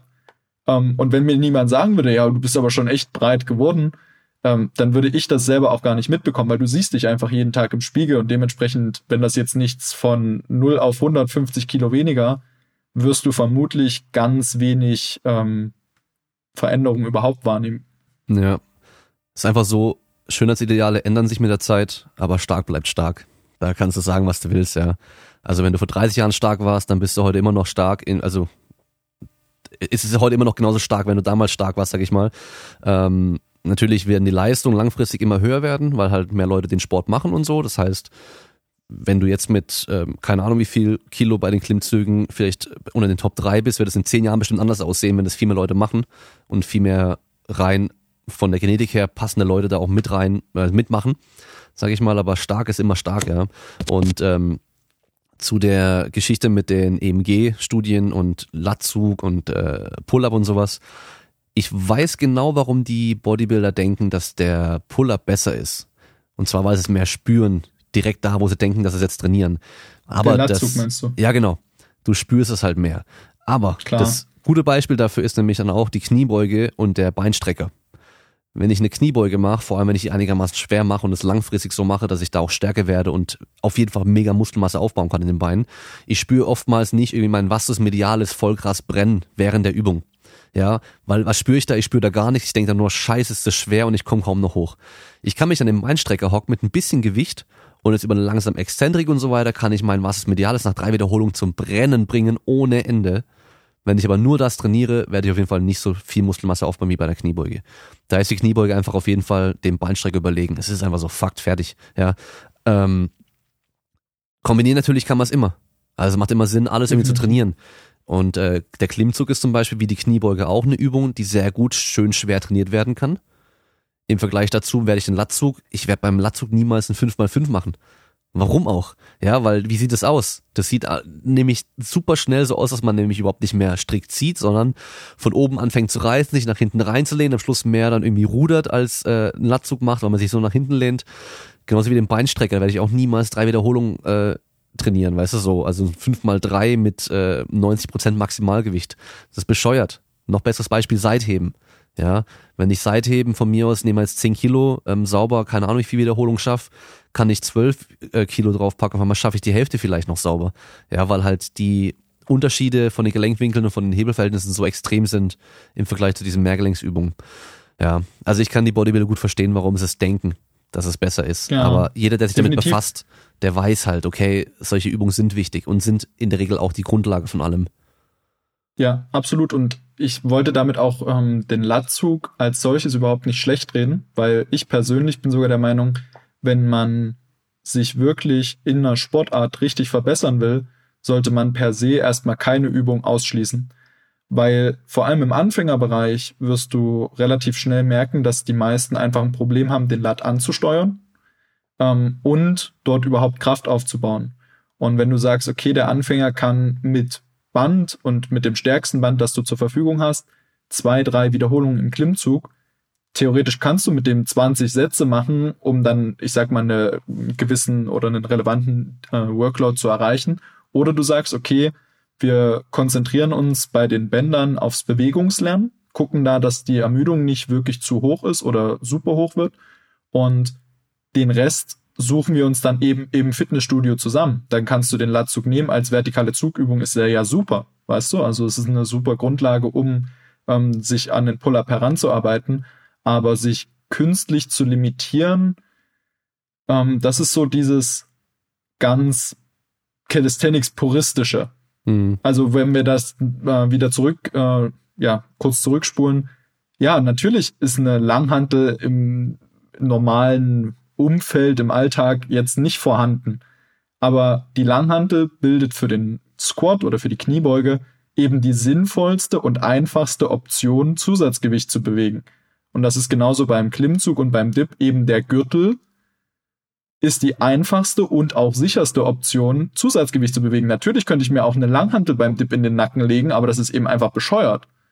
Und ähm, dementsprechend, äh, wenn man, ich sag mal, eine Ausrede sucht, nicht Beine trainieren zu müssen, ja, gut, kannst du dann die Ausrede bringen, aber dann kannst du dir auch einfach eingestehen, dass du Beintraining keine Priorität einräumen willst, ähm, was mich dann persönlich dann so ein bisschen zweifeln lässt an dem, weshalb du überhaupt den Sport betreibst. Machst du den Sport nur für dein Ego, um einen krassen Oberkörper zu haben, oder sagst du, ich möchte was für meine Gesundheit tun? Und dann kommst du um ein sinnvolles Beintraining nicht rum. Weil vor allem die ganzen Bodyweight-Übungen ab einem gewissen Punkt, ich sag mal ab einem halben, maximal einem Jahr, einfach so gut wie gar keinen Reiz mehr bringen. Also ich kenne niemanden, der krasse Beine hat, der nur Bodyweight-Übungen macht und noch dazu aber natural ist natürlich. Das muss man immer mhm. äh, erwähnen. Aber ich habe auch einen Klienten oder meinen Prototyp-Klient damals, den habe ich ein Jahr lang wirklich nur Bodyweight-Übungen machen lassen. Mittlerweile macht er auch Kreuzheben, Kniebeugen und so weiter und so fort. Aber er kam zu mir und hat gesagt, hey, ich will nur draußen trainieren. habe ich gesagt, okay, wir schauen, wie wir das irgendwie umgesetzt bekommen. Haben dann eben auch viel mit Sprinten geübt und mit, äh, mit Spikes, was dann zum Glück auch ein bisschen mehr ähm, ja, Last bringt als das normale Laufen und Kniebeugen. Aber bei ihm hat man es eben auch super gesehen, irgendwann stagnierst du. Du kannst es anstrengend machen und auch körperlich anstrengend, aber du wirst nie wirklich genug Reiz setzen, dass der Körper sich so denkt, hey, die Beine, die ich den ganzen Tag schon nutze, wo ich, was weiß ich, 20 Minuten Treppensteigen habe, warum, warum sollte der den mit, dem eigenen Körpergewicht so geil überladen können? Das wäre irgendwie voll blöd. Vor allem, wenn die Wade zum Beispiel nach 20 Minuten Training schon zu wäre. Dann kommst ja. du eben nicht mehr nach Hause. Was machst du dann? Ja, ja. Ja, zu, zu deinem ersten Punkt da mit ähm, Latzug nicht machen wollen als Calisthenics-Athlet, das haben wir im Powerlifting vor ein paar Jahren auch gehabt. Beinpresse, oh nee. Weißt du, ich mache auch keine Beinpresse, aber ich habe keine in meiner Garage. Wenn ich eine hätte, würde ich sofort welche machen. Ja, also das ist so, oder noch schlimmer war es damals, äh, Bizeps-Curls beim Powerlifter. Für was braucht er nicht und keine Ahnung was. Ja, und dann hast du dann, äh, ich habe den Fehler selber ja auch gemacht, weißt du. Ähm, ich habe meine Arme nie direkt trainiert. Ich habe nur Bankdrücken gemacht und Rudern gemacht, Klimmzüge gemacht, Schulterdrücken gemacht und so ein Zeug. Ich hätte mal einfach vor paar Jahren anfangen sollen, zwei, dreimal die Woche meine Arme noch gezielt zu trainieren, weil ich habe immer noch dünne Arme, ja. Also ich mache es immer noch nicht, weil ich halt faul bin, aber ähm, meistens nach dem Training keinen Bock mehr habe, noch Arme zu trainieren. Aber ja, es macht auf jeden Fall Sinn, generell muskulöser und stärker zu sein, auch bei anderen Übungen. Ja, also es, es schadet nie, den Muskel an sich dicker und stärker zu machen. Und ähm, das mit dem Beintraining, das war auch immer so mein größter Kritikpunkt von den, von dem klassischen Calisthenics, was man so dann immer so hört. Wenn man auch dann die Bücher sieht, die verkauft werden oder Trainingsprogramme oder Leute halt dann sich das so promoten als Calisthenics-Athlet und sowas und dann halt bei Beintraining immer irgendwie solche Pistol Squats kommen oder irgendwie Sprungkniebeugen und so ein Zeug, ja. Das ist halt einfach null Last. Und ähm, ich muss dir aber widersprechen, es gibt Leute, die haben dicke Beine ohne Zusatzgewicht, aber halt extrem übergewichtige Leute.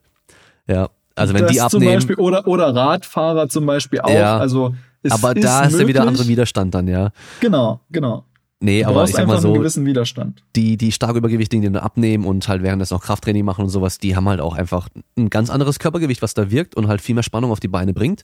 Es ist im Endeffekt wie ein Zusatzgewicht, ja. Also wenn ich jetzt 90 Kilo wieg und ich mir 100 Kilo noch ähm, eine Gewichtsweste anziehe und damit den ganzen Tag rumlaufe, ist natürlich schon ein, ein Reiz für meine Beine auf jeden Fall, wenn ich das die ganze Zeit mit mir rumtragen muss.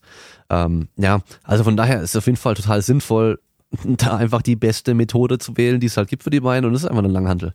Es ist einfach die einfachste und eben auch mit die effektivste Variante, die es gibt. Von daher wäre es ja dumm, das nicht zu machen, bevor ich da jetzt drei Stunden, also drei Tage lang, dreimal die Woche irgendwie eine Stunde jeweils dann noch irgendwie so auf einem Bein rumhampel was dann wahrscheinlich eh nichts bringt, ja, dann mach doch einfach ein paar Sätze Kniebeuge und gut ist.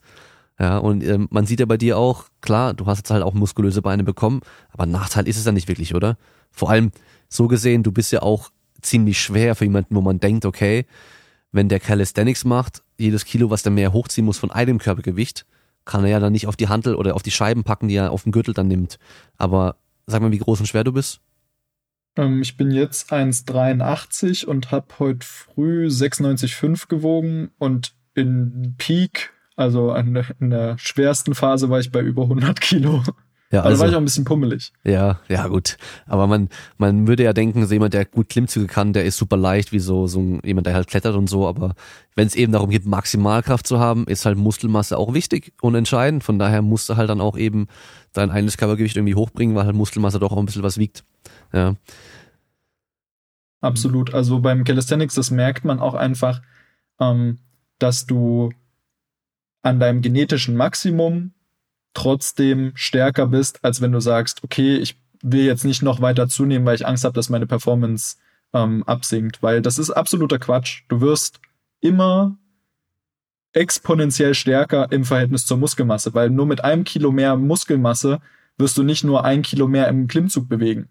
Das wäre ja absoluter Quatsch. Dann würdest du ja, ich sag mal, dann könntest du ja sagen, okay, ein 90 Kilo schwerer Mensch, Mensch kann maximal 180 Kilo Bank drücken, weil er eben, was weiß ich, pro Kilo Muskelmasse, das er hat, drei Kilo drücken kann und dementsprechend kann er genetisch gesehen nicht mehr drücken. Das ist ja nicht der Fall. Wenn der noch vier Kilo draufpackt, kann er vermutlich dann eben auch schon 10, 20 Kilo mehr drücken, jetzt mal übertrieben gesagt. Ja. Und ähm, im Calisthenics ist natürlich auch da wieder die Sache, ähm, dass viele nicht so wirklich ganz tief in diese Materie eindringen. Also ich glaube, das, was die meisten dazu motiviert, Calisthenics zu betreiben, ist, dass es erstens frei verfügbar ist. Du bezahlst nichts.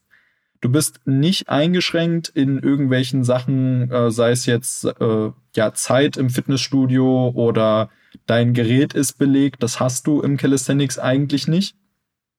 Ähm, und dann ist aber die Frage, okay, warum soll ich dann nicht das, was andere Leute schon erforscht haben, einfach für meine Sportart mit nutzen? Und das ist ja auch, oder kommt jetzt, denke ich mal, in den nächsten Monaten und Jahren ähm, der Sinn und Zweck von Online-Training beziehungsweise Personal Training. Das ist bei mir mittlerweile eben auch sehr stark nachgefragt, weil eben einfach die Sache ist, okay, ich muss mich nicht mehr darauf konzentrieren, zu überlegen, was das Beste für mich ist, sondern es macht jemand anders.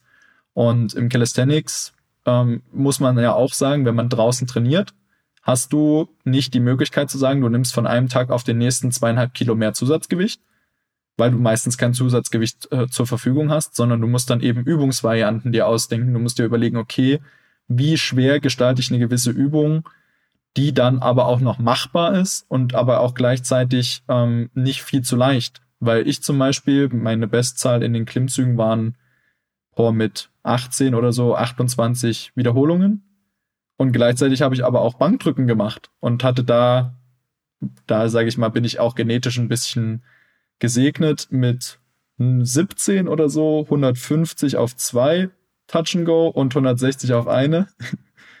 ähm, und ich sage mal so, dementsprechend äh, fällt mir auch vieles, was Druckbewegung betrifft, ein bisschen leichter. Okay, da bist du so das Gegenteil von mir. ziehen konnte ich immer, also relativ gut im Verhältnis zu dem, was ich drücken konnte. Ähm, als ich mal maximal Knie, äh, Klimmzüge getestet habe, das ist schon aber auch viele Jahre her, da war ich auch noch, glaube ich, 20 Kilo leichter wie jetzt. Äh, da habe ich, glaube ich, 21 gemacht. Die waren jetzt aber halt auch nicht so super sauber und so. Aber ähm, ich habe im Training nie mehr als fünf Wiederholungen gemacht und ähm, konnte, glaube ich, aber 95 Kilo nur Bank drücken oder sowas. Eine Wiederholung, Maximum. Powerlifting-Style, so gut geschieht, wie es geht, sag ich mal. Ja, also da hat natürlich jeder seine Vor- und Nachteile generell so. Aber ja, trainieren kann jeder. Definitiv, aber bei mir war es eben damals auch so und das war dann für mich, glaube ich, auch die Hauptmotivation, mich mit Trainingswissenschaften im Allgemeinen viel mehr auseinanderzusetzen. Ich habe eben damals auch ein bisschen hirnlos trainiert, aber immer noch in einem Rahmen, wo man jetzt sagen kann, okay, für einen Anfänger ist es eigentlich okay, wenn er sein eigenes Training geplant hat. Ich hatte damals vom äh, Deutschen Judo-Bund, haben die ein PDF-Dokument über, boah, ich glaube, sechs, sieben, acht, neun, zehn Seiten, wo sie einfach so ein bisschen die Grundlagen von Athletiktraining im Judo erklären. Was auch jetzt rückblickend schlüssig ist. Natürlich ist da nicht alles auf dem aktuellsten Stand und du wirst damit auch keinen super Trainingsplan erstellen können, aber du verstehst erstmal so ein paar Grundsachen wie, okay, als erstes baust du Muskulatur auf, dann sorgst du dafür, dass sich da Kraft entwickelt, dann kannst du schnell Kraft entwickeln und dann vielleicht noch Kraftausdauer. Ähm, beim Bodybuilding machst du eben hauptsächlich wahrscheinlich dann eher Muskulatur, Kraft, Muskulatur, Kraft, Muskulatur, Kraft. Und im Calisthenics ist es dann eben auch schon ein bisschen vielschichtiger. Und damals habe ich eben wirklich teilweise so trainiert, dass ich gesagt habe, okay, ich schreibe mir auf, was ich machen will.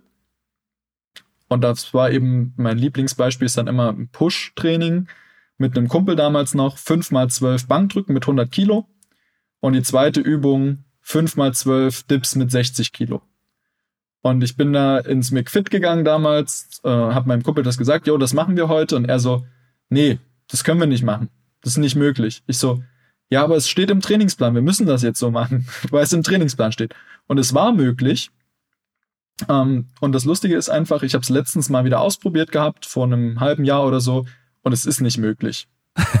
also spätestens nach dem zweiten Satz Dips ist es wirklich so tierisch anstrengend und ich weiß bis heute nicht, was ich damals gemacht habe. Ähm, ich glaube, ich hatte da auch noch so, so eine Phase, wo ich dachte, ja, Beta-Alanin ist der Shit. Und bei mir hat es aber irgendwie immer nur so gewirkt, dass ich im Auto saß, dann auf dem Rückweg vom Fitnessstudio oder im Bus. Und dann hat es auf einmal angefangen, tierisch zu kribbeln und ich dachte mir so, nee, was machst du denn hier für Scheiße überhaupt? Ja, krass. Nee, also ähm, meine Anfänge waren halt auch einfach irgendwie so aus der Flex, so, so ein Sechser-Split irgendwie zu machen. So richtig klischeehaft und ähm, eben halt so knapp über 60 Kilo nur, richtiger dürrer Hungerhaken so und äh, dann macht er halt hier seine seine Bodybuilding-Routine. Ähm, Klimmzüge, wenn, also ich weiß noch, mein erstes Mal Klimmzüge waren eine Wiederholung, also Pull-ups. Ich konnte genau eine Wiederholung, obwohl ich so super leicht war. Und ähm, oder eineinhalb habe ich aufgeschrieben sogar. Und beim zweiten Training ein Dreiviertel. Ich habe es damals mhm. wirklich so aufgeschrieben, weil es bei mir halt eben so krass schlecht war, dass ich jedes bisschen Erfolg, was ich bisschen höher kam, echt notiert hatte. Ging aber dann auch recht schnell, eigentlich ganz gut. Also ich war halt sportlich, ich war ja leicht und so, das ist alles gar nicht schlecht für Klimmzüge. Ähm, aber wo ich ganz schnell an eine Grenze gekommen bin, war, dass ich halt dann drei Sätze so viel wie es ging gemacht habe immer. Und dann habe ich im ersten Satz halt ein paar Wiederholungen geschafft und im zweiten halt schon die Hälfte nur noch. Und im dritten dann vielleicht äh, nochmal ein paar weniger. Und habe dann halt irgendwie das irgendwann mal dann von Pavel Zatzulin gelesen mit diesem Grease the Groove. Weiß nicht, ob das bei dir genau. Begriff ist, ja. Der das hat das dann, dann so ein bisschen Beste. populär gemacht, ja. Gerade für Klimmzüge finde ich, bin ich da immer noch auch Fan davon, muss ich sagen, dass man ähm, eben nicht ans Versagen rangeht, sondern wenn wir jetzt mal als Beispiel nehmen, ich habe jemand, der schafft fünf Klimmzüge. Da würde ich dann mit dem zwei bis vielleicht drei Wiederholungen so grob machen in einem Training. Und das aber halt über viele Sätze, weil wenn der in, im ersten Satz normalerweise fünf Klimmzüge schaffen würde, schafft er im zweiten vielleicht noch vier und im dritten nochmal drei. Ja, dann sind wir bei zwölf Wiederholungen insgesamt. Aber sechs mal drei Wiederholungen schafft er auf jeden Fall. Oder vielleicht sogar zehn mal drei. Dann hat er 30 Wiederholungen gemacht. Und 30 ist mehr als 18, kann man sich auch denken, das bringt dann auch mehr. Ja, weil, ähm, ja, also rein für die Muskulatur, um die halt da gezielt zu trainieren, sind halt so wenige Wiederholungen bei der großen Muskulatur und so wahrscheinlich nicht ausreichend insgesamt. Und ähm, das ist auch so das Ding, jeder, der mich fragt, wie schaffe ich mehr Klimmzüge, dann frage ich immer, sage ich immer direkt, machst wahrscheinlich drei Sätze, immer gleich so viel wie es geht, oder? Ja, genau. Ich so, okay, hör auf damit. Machst du nur die Hälfte von dem, was du schaffst und dann mal so viele Sätze davon, wie es geht. Und zu meiner Bestzeit eben, wo ich dann über 20 Wiederholungen geschafft habe, da habe ich im Training im Schnitt zwei bis drei Wiederholungen nur gemacht. Nach jedem Satz drücken. Das heißt, äh, ich habe meinen Bankdrücken gemacht, zwei Wiederholungen Klimmzüge. Selbst beim Aufwärmen schon. Hab Schulterdrücken gemacht, immer wieder zwei Wiederholungen, drei Wiederholungen Klimmzüge danach. Das merkst du auch dann auch nicht. Das tut auch dein, dein Drücktraining nicht irgendwie negativ beeinflussen. Und habe dann trotzdem ein bis zweimal die Woche Klimmzüge noch extra trainiert, aber mit Zusatzgewicht. Und da halt eben so so irgendwie dreimal fünf, fünfmal fünf, sowas in die Richtung, so richtig Krafttraining einfach. Ja, und das hat halt voll krass funktioniert. Und eben im Training maximal fünf Wiederholungen gemacht und dann aber über 20 geschafft, als ich dann getestet habe. Natürlich, wenn es darum gehen würde, noch mehr, also maximal viele Wiederholungen zu schaffen, würde es dann irgendwann Sinn machen, wenn ich mich da hochtrainiert habe, dann auch mal so die Kraftausdauer gezielt zu trainieren wahrscheinlich, ja. Aber wie gesagt, meistens ist es halt doch cooler, mehr Gewicht dran zu hängen und dann halt sich hochzuziehen. Ist schon beeindruckend. Also so mit dem eigenen Körpergewicht einen Klimmzug schaffen, das ist auf jeden Fall so eine, so eine krasse Marke, glaube ich. Ähm, ich weiß gar nicht, wie ist das mit dem einarmigen Klimmzug bei euch im Calisthenics? Weil das war vor ein paar Jahren so ein Riesending, so einarmiger Klimmzug. Mega, wenn man das schafft und so. Also ich kann einen einarmigen Klimmzug auf meiner Schokoladenseite. Ist das links oder rechts mal, bei dir? links. Bei mir also nämlich ich bin auch. Linkshänder. Ich bin Rechtshänder, aber ich schaffe links mehr irgendwie. Ja, ist also wirklich ganz komisch. Ähm, einnahmige Klimmzüge sind definitiv ein Fall. Also ähm, man darf ja jetzt auch nicht rein vom Wettkampfsport ausgehen. Also der Großteil derer, die Calisthenics trainieren, trainieren ja nicht auf einen Wettkampf hin, sondern das ist ja auch irgendwie wieder schön an dem Sport. Die trainieren für sich, um ihre persönlichen 100 Prozent zu erreichen. Und Dementsprechend hat jeder auch andere Ziele, was für mich natürlich als äh, Online-Coach dann auch wieder viel, viel mehr Spaß macht, weil der eine möchte eben den einarmigen Klimmzug können, der nächste will auf den Frontlever hin trainieren und oder der nächste will eben, wie du jetzt schon gesagt hast, einfach mehr Klimmzüge schaffen oder stärker werden. Ähm, und dementsprechend gibt's natürlich auch äh, ganz viele verschiedene Möglichkeiten zu trainieren. Und einarmige Klimmzüge sind immer noch super cool ähm, es gibt auch so ein paar Verrückte, die einarmige Muscle-Ups machen. Das ist natürlich dann hochgeschwungen ein bisschen, aber eben wirklich trotzdem geisteskrank. Oder meine Lieblingsanekdote ist, in Berlin waren wir letztes Jahr bei einem Wettkampf und da waren auch Athleten aus Polen dabei. Und ich sag mal so, die Leute aus dem Ostblock, die Calisthenics betreiben, die trainieren geisteskrank. Also die trainieren nicht unbedingt nach einem super System, aber die ballern eben. Und das wird bei denen auch gefeiert auf den Wettkämpfen. Äh, inwiefern das alles natural ist, weiß ich nicht. Ähm, man hat ab und zu so ein bisschen seine Zweifel, ist aber auch wurscht, wenn es um die eigentliche Leistung geht, weil ähm, Kumpel von mir, der hat dort beim Wettkampfort gepennt und ist irgendwie nachts um halb eins oder so nochmal vor die Tür gegangen, frische Luft schnappen und dann sieht er so den, ähm, den Polen anlaufen. Der nimmt sich eine 5-Kilo-Scheibe und macht einen einarmigen Klimmzug auf der einen Seite, macht einen einarmigen Klimmzug auf der anderen Seite. Und mein Kumpel steht so da, vollkommen fassungslos und fragt ihn so, hey, uh, what about Warm-up? Und er guckt ihn so an und sagt, Polski, no Warm-up. Und dann denke ich so dem auch so, ja, okay, weißt du, ich, ich muss mich äh, Todesstriezen, um eine Wiederholung am Tag mal rauszubekommen beim einarmigen Pull-up und der macht das dann eben nachts halb eins irgendwo in Berlin. Ja, krass.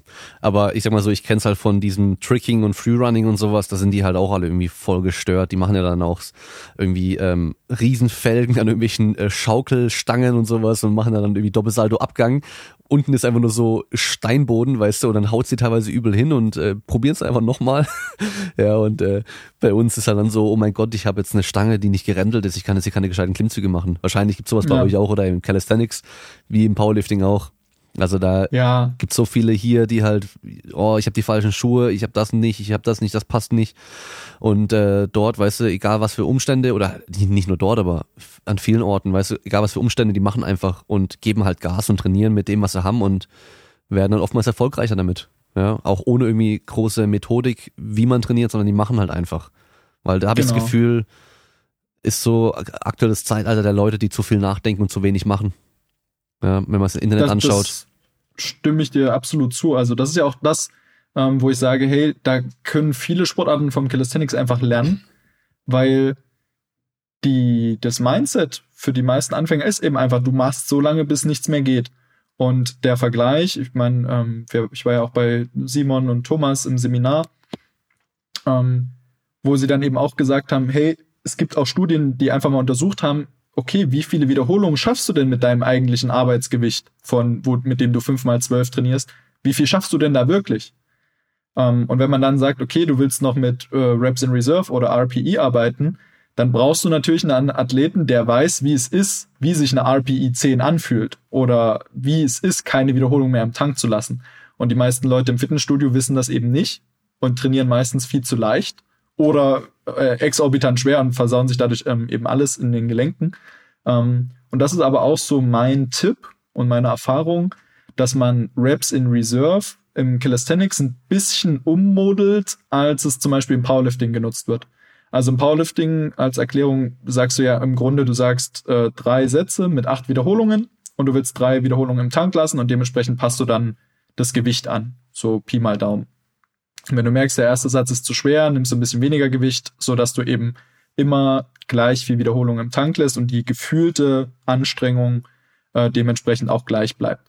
Und im Calisthenics ist das natürlich schwer, du kannst das Gewicht nicht anpassen, aber du kannst trotzdem sagen, okay, du willst jeden Satz gleich effektiv machen. Das heißt, wenn ich sage, jemand kann 20 Klimmzüge, warum soll ich den 5x12 trainieren lassen? Da ist der erste Satz komplett verschenkt, weil acht Wiederholungen ja noch möglich wären und der letzte Satz vermutlich schon am Muskelversagen, wenn er denn da überhaupt noch zwölf Wiederholungen schafft. Und ähm, das ist, wie gesagt, meine Erfahrung, die ich jetzt gemacht habe, dass ich einfach sage, hey, du trainierst so lange, bis du das Gefühl hast, es sind noch zwei Wiederholungen möglich. Und damit stellst du eben auch sicher, dass das Training dementsprechend effektiv ist. Und das ist, sage ich mal, dann eine etwas andere Herangehensweise, denke ich, an das Ganze, aber trotzdem vom Grundprinzip her äh, vergleichbar. Ja, ja, vom Prinzip her ist es ja Reps in Reserve eigentlich genau so, wie du es halt beschrieben hast. Solange du das Gewicht dann nicht anpassen kannst, machst du halt Maximum minus zwei, sag ich mal. Ja, wenn du es dann so schreiben würdest. Aber ja, ja, klingt sinnvoll auf jeden Fall.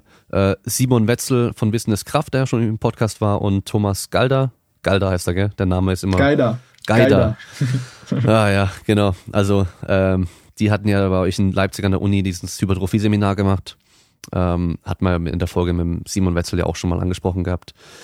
Genau. Ähm, wie würdest du jetzt oder wie gehst du allgemein vor, wenn du jetzt einen Anfänger hast, der sagt, okay, ich ähm, bin jetzt vielleicht so ein bisschen im Fitnessstudio gewesen und ich finde dieses Calisthenics ganz cool und ich würde damit gern anfangen, vielleicht mal mit Wettkampfambitionen irgendwann. Oder auch nur, ich überlege es mir mal noch, ich will einfach nur gut aussehen. Hm. Ja, im Grunde ist es so, ähm, die die Trainingsplanung ist nicht groß anders als, wie gesagt, in anderem Kraftsport. Das heißt, ich schaue genauso, welche Muskelgruppe wird mit welcher Übung beansprucht, was sind meine Hauptübungen. Das heißt, auf der einen Seite habe ich Klimmzüge als vertikalen Zug, ähm, als horizontalen Zug natürlich alles, was mit Rudern zusammenhängt und habe damit natürlich dann auch schon mal ein gewisses Pull-Training, was ich absolvieren möchte.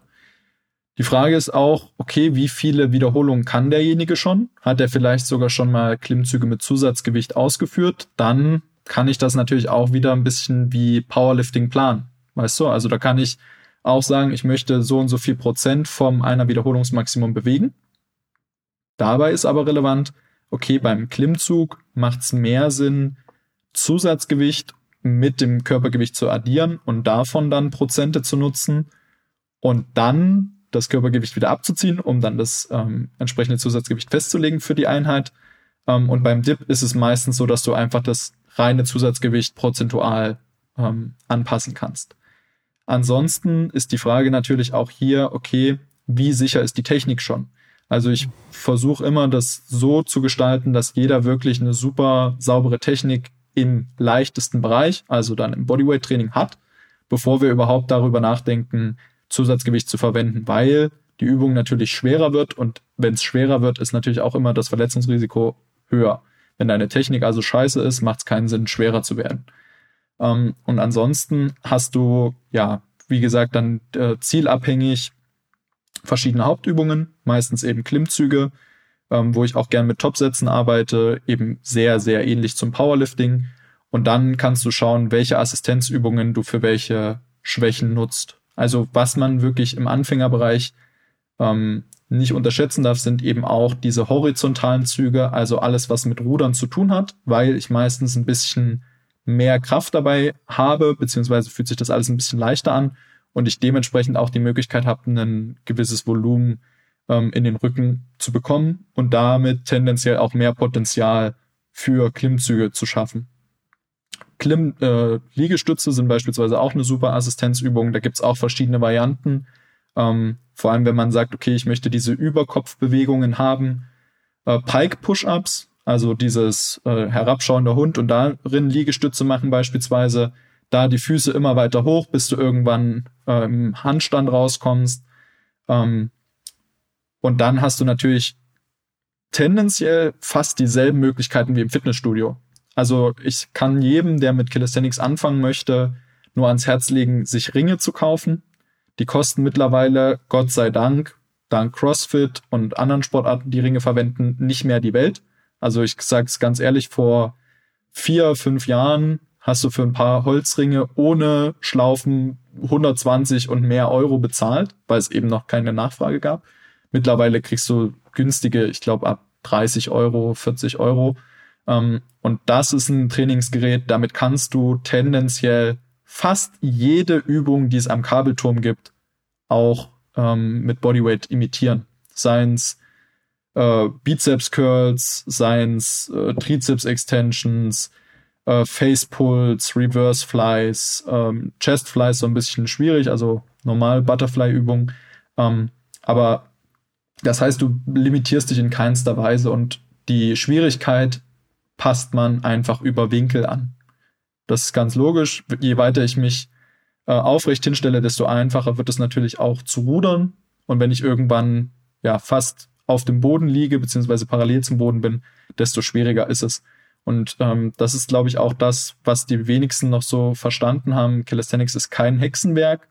Es geht da einfach um Erfahrung und Kreativität dabei, welche Übung ich wie kombiniere und wie ich die auch erschweren kann. Hm. Ja, also Ringe, ich habe auch Holzringe, die habe ich aber auch schon boah, über zehn Jahre, weil die sind aus einer Sporthalle gewesen, da sind die abgerissen und durfte ich die mitnehmen.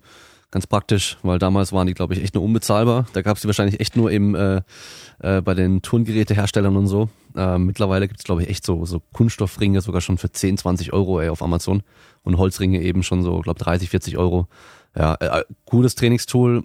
Äh, Unterschied zum Slingtrainer ist halt, dass es oben nicht zu einem Punkt zusammengeht. Dadurch kann man halt auch Dips gescheit machen. Das geht beim Slingtrainer weniger gut. Das ist da ein bisschen unangenehm. Ähm, Slingtrainer Ringe habe ich auch immer im Training eigentlich involviert irgendwie, vor allem wenn ich mit anderen Leuten trainiere gerade auch mit so allgemeinem Breitensport oder halt äh, Mannschaften und so normales Fitnesstraining, sag ich mal, weil man eben Oberkörper eigentlich top trainieren kann damit. Und auch für die Beine, für die ganzen weniger trainierten Leute kannst du auch noch viel machen. Einbeinige Varianten, wo du dich halt ein bisschen abstützen kannst damit, dann finde ich sehr, sehr gut. Und ähm, es gab eine Frage über Instagram zu dem Thema Calisthenics eben. Das war so der Vorteil für Mannschaftssportler. Und ähm, da kann ich kurz dazu sagen, weil ich wurde auch schon so mal zu Calisthenics gefragt, was ich davon halte. Da habe ich gesagt, ähm, nutze ich gerne im Training. Also rein so im Endeffekt Training im eigenen Körpergewicht. Nutze ich gerne im eigenen Training, auch im Training mit anderen Leuten. Ist an sich natürlich auch wieder nur ein Werkzeug, was man richtig einsetzen muss. Ja, also wenn ich jetzt maximal stark im Bankdrücken sein möchte und einfach nur Liegestützen trainiere die ganze Zeit ohne Zusatzgewicht, dann wird es natürlich langfristig nicht funktionieren. Wenn ich aber einen Anfänger habe, der mal Bankdrücken möchte irgendwann, dann mache ich mit dem erst äh, äh, Kniebeugen. Mache ich mit dem erst Liegestützen, bis er da mal ein bisschen was kann, bevor ich den unter eine Stange lege, wo er dann eh mega unkontrolliert drücken wird. Und ähm, dann im Zusammenhang mit den Mannschaftssportlern, gerade wenn man Mannschaften trainiert, hat man selten die Möglichkeit, in einem Fitnessstudio zu trainieren mit den Leuten, sondern man ist in der Sporthalle oder auf dem Platz und da sind eben dann diese diese Tools, die die Calisthenics-Leute haben und auch die Turner haben, vielleicht auch manche Kampfsportler haben, die halt mit einem Körpergewicht dann trainieren, sehr gut, weil die wissen genau, wie kann ich Übung schwer genug machen, dass es noch einen Trainingsreiz bietet. Ja, weil klar, wenn du mit dem Handballer dann Liegestützen machst und der schafft halt dann locker über 30 und der will aber, soll Maximalkraft aufbauen, dann kann ich ja nicht mit dem jetzt Klimt, äh, Liegestützen bis zum Verrecken machen, bis er halt nicht mehr kann, sondern ich muss es dann so schwer gestalten, dass er halt nur ein paar Wiederholungen damit schafft. Und da kann man sich eben einiges abschauen, ja. Ähm, Ob es dann am Schluss dann irgendwelche Muscle-Ups mit 30 Kilo Zusatzgewicht sind, wahrscheinlich nicht. Das bringt da, bringt dir am Schluss dann irgendwann nichts mehr, ja. Langfristig dafür zu trainieren, weil es eine eigene Sportart wieder. Aber eben halt dann in den Klimmzügen stark zu werden, in den Dips stark zu werden, ist dann natürlich eine gute Möglichkeit, ja. Und ähm, ein paar Gewichtsscheiben kann sich fast jeder Verein kaufen. Ein Gürtel kann sich auch jeder Verein kaufen, dann kannst du halt dann echt schon Maximalkraft im Oberkörper gut trainieren durch Dips und Klimmzüge. Und ähm, ja, also so nutze ich das dann sehr gerne. Aber vielleicht hast du noch was anderes dazu dann.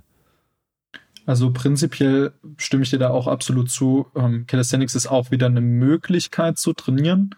Ähm, meiner Erfahrung nach ist es einfach eine Sache, die viel Körperspannung erfordert und der größte Vorteil, den man, glaube ich, als ähm, Sportler aus einer anderen Sportart aus dem Calisthenics ziehen kann, ist, dass du ähm, ein bisschen lernst, wie du was verankern kannst und wie du deine Muskulatur einsetzen kannst, ähm, um gewisse Sachen zu erreichen. Also, wie gesagt, die meisten haben eben ganz wenig Erfahrung nur damit, ein Schulterblatt zu verankern, ähm, beziehungsweise was macht die Muskulatur, die ich habe, überhaupt.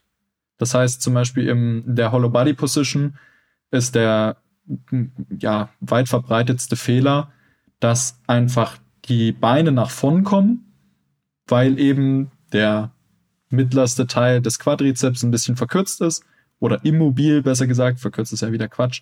Ähm, und ich eben eigentlich mit den beiden Bizeps noch entgegenarbeite, um dann eben trotzdem fast ja gerade zu hängen. Und ähm, du hast im Calisthenics auch verschiedene Übungen, die du sinnvoll nutzen kannst, um zum Beispiel die Schulter, vor allem die Schulter zu stabilisieren. Es ist ein oberkörperlastiger Sport das heißt, du wirst vermutlich als ja, Sprinter jetzt nicht die krassesten Sachen aus dem Calisthenics mit übernehmen, aber zum Beispiel äh, in Sportarten, wo die, äh, das Oberkörpertraining eh keine so große Priorität hat, ähm, meiner Meinung nach zum Beispiel im Fußball ist es sehr gut geeignet, weil vor allem in den Zweikämpfen ist einfach eine gewisse Körperspannung sehr von Vorteil.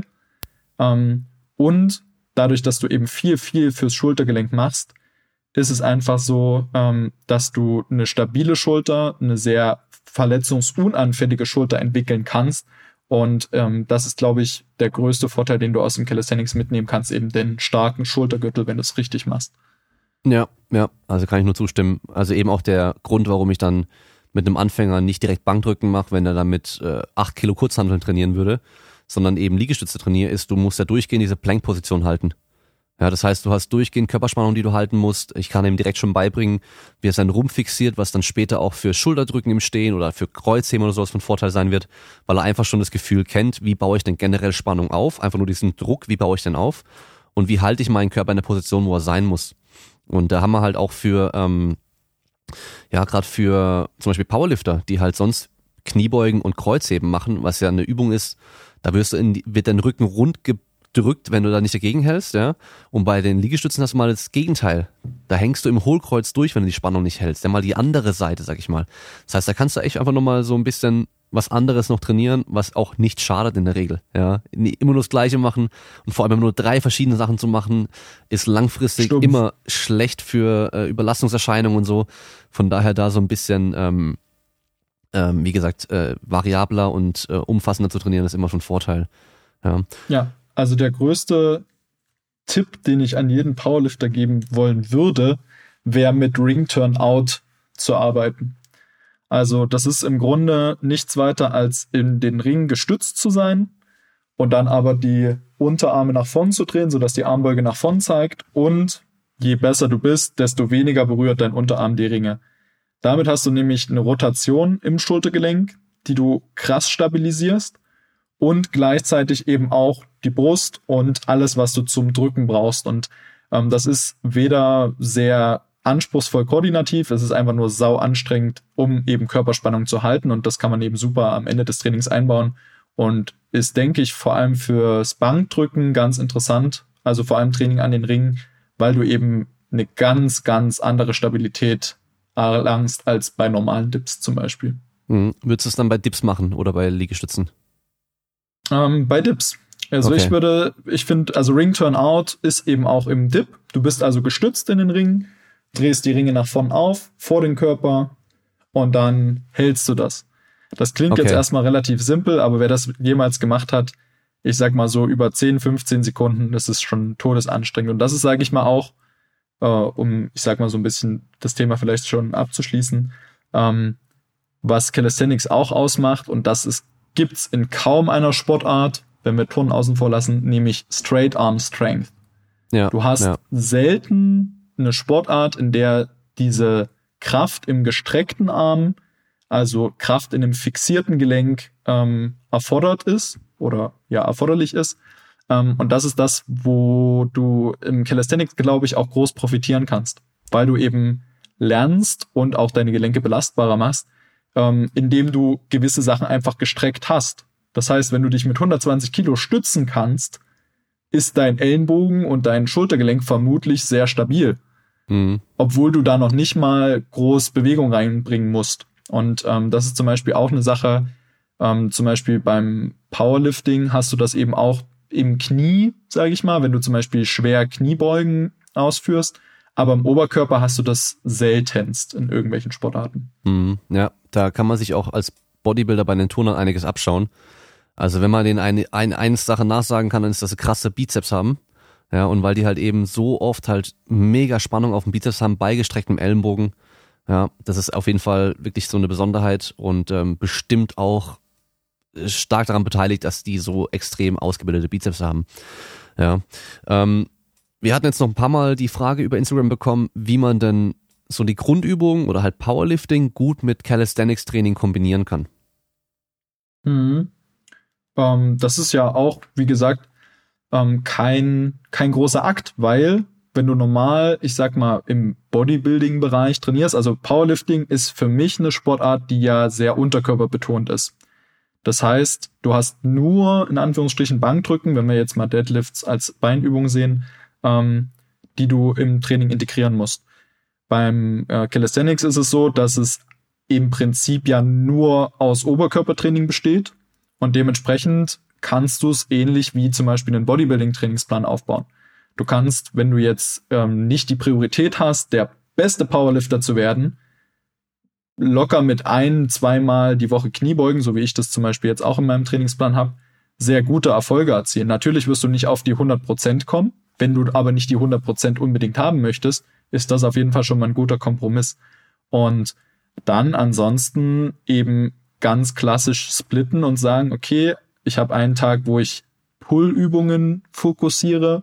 Ich habe einen Tag, wo ich Druckübungen fokussiere und dann kann ich tendenziell eben, wie gesagt, fast alles, was ich mir im Fitnessstudio überlegt habe, eh durch Calisthenics-Übungen ersetzen. Also selbst die Assistenzübung, wenn wir jetzt mal Seitheben außen vor lassen, das ist so die einzige Übung, die mir einfällt, die man nicht machen kann. Ähm, jedenfalls nicht so wirklich sinnvoll. Aber ansonsten kannst du jede Übung, wenn du das unbedingt haben möchtest, Bodyweight-mäßig umsetzen. Ähm, und dann hast du eben den ganz normalen Leg Day. Dann gehst du eben, äh, was weiß ich, am Montag trainieren, hast Kniebeugen und Kreuzheben oder nur Kreuzheben und Dienstag machst du Kniebeugen und machst dann eben danach dein Oberkörpertraining. Also meiner Meinung nach lässt sich das sehr gut kombinieren, weil du eben auch im Kreuzheben beispielsweise große Benefits fürs Calisthenics nutzen kannst, weil du eben auch hier wieder Kraft im Schultergürtel erzeugst. Ja, ja. Und auch die ganze Rumpfspannung, die ja auf jeden Fall super wichtig im Powerlifting auch ist, wo aber komischerweise viele nicht extra für trainieren.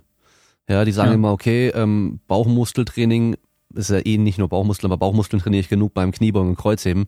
Klar, schon, aber du kannst natürlich mit anderen Sachen dann nochmal gezielte Reize setzen und Akzente setzen, die auf jeden Fall nicht schaden.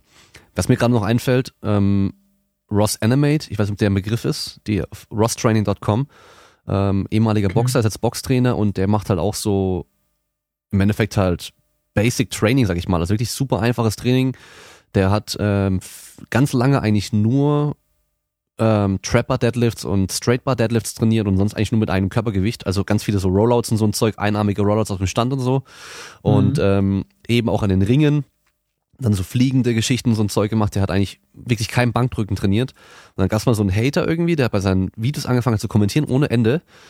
Und dann hat er mal getestet, das ist so ein was Schwarzer, er kann. oder? So ein nee, total. Nee, er ist, ähm, er hat ähm, so Latino-Wurzeln. Ach so, okay. Ja, auf jeden Fall, ähm, der ist, glaube ich, also 1,75, 1,78 irgendwie sowas, also oder knapp 1,80 vielleicht und ähm, hat eben so in seiner schweren Phase so um die 90 Kilo knapp gehabt. Also schon auf jeden Fall auch krass trainierter Typ und super stark. Dann hat er 140 Kilo draufgeladen und hat da halt irgendwie acht Wiederholungen geschafft, Bankdrücken. Und es halt jahrelang nicht trainiert, weißt du so. Also wenn du stark bist, bist du stark, dann ist es einfach so. Ja, und ähm, da können, glaube ich, auch die Powerlifter wirklich, die jetzt so extrem krass immer gucken, wie sie ihre Technik verbessern können, um dann mit der Kraft, die sie haben, noch mehr rauszuholen davon profitieren, einfach mal stärker zu werden. Ja, und da ist, glaube ich, eben Calisthenics gar nicht schlecht, weil man so eine neue Challenge hat, die, ähm, ja, die auf jeden Fall neue Möglichkeiten bietet, mal was anderes zu machen und mal was anderes auszuprobieren. Ist auch immer geil, wenn man was Neues hat. Ja, also ich meine, klar, Powerlifter sind bekannt dafür, immer das Gleiche zu machen und nicht, es wird nicht langweilig. Ähm, aber ja, auf jeden Fall eine, eine coole Geschichte. Ähm, was wir jetzt auf jeden Fall noch sagen müssen, die DM, die deutsche Meisterschaft, oder bevor wir darüber noch gehen, weil du ja gemeint hast, im Powerlifting, wenn du da nicht 100% sein willst, kannst du es gut kombinieren.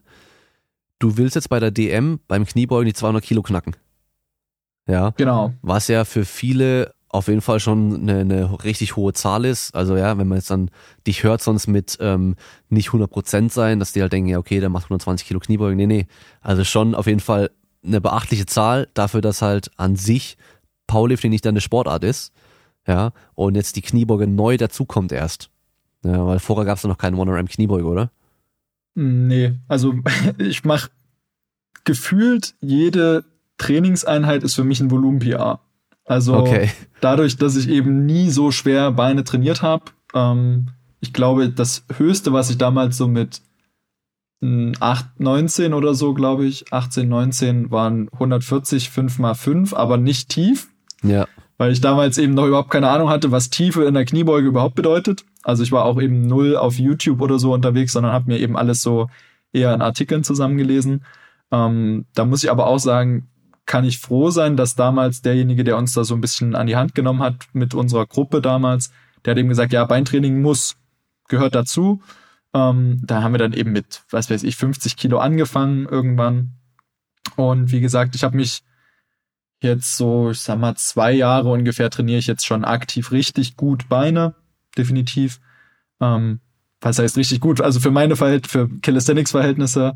Ähm, und bin natürlich ja heiß drauf. 200 Kilo ist für mich auch so ein, so ein, ja, so, so ein Brett.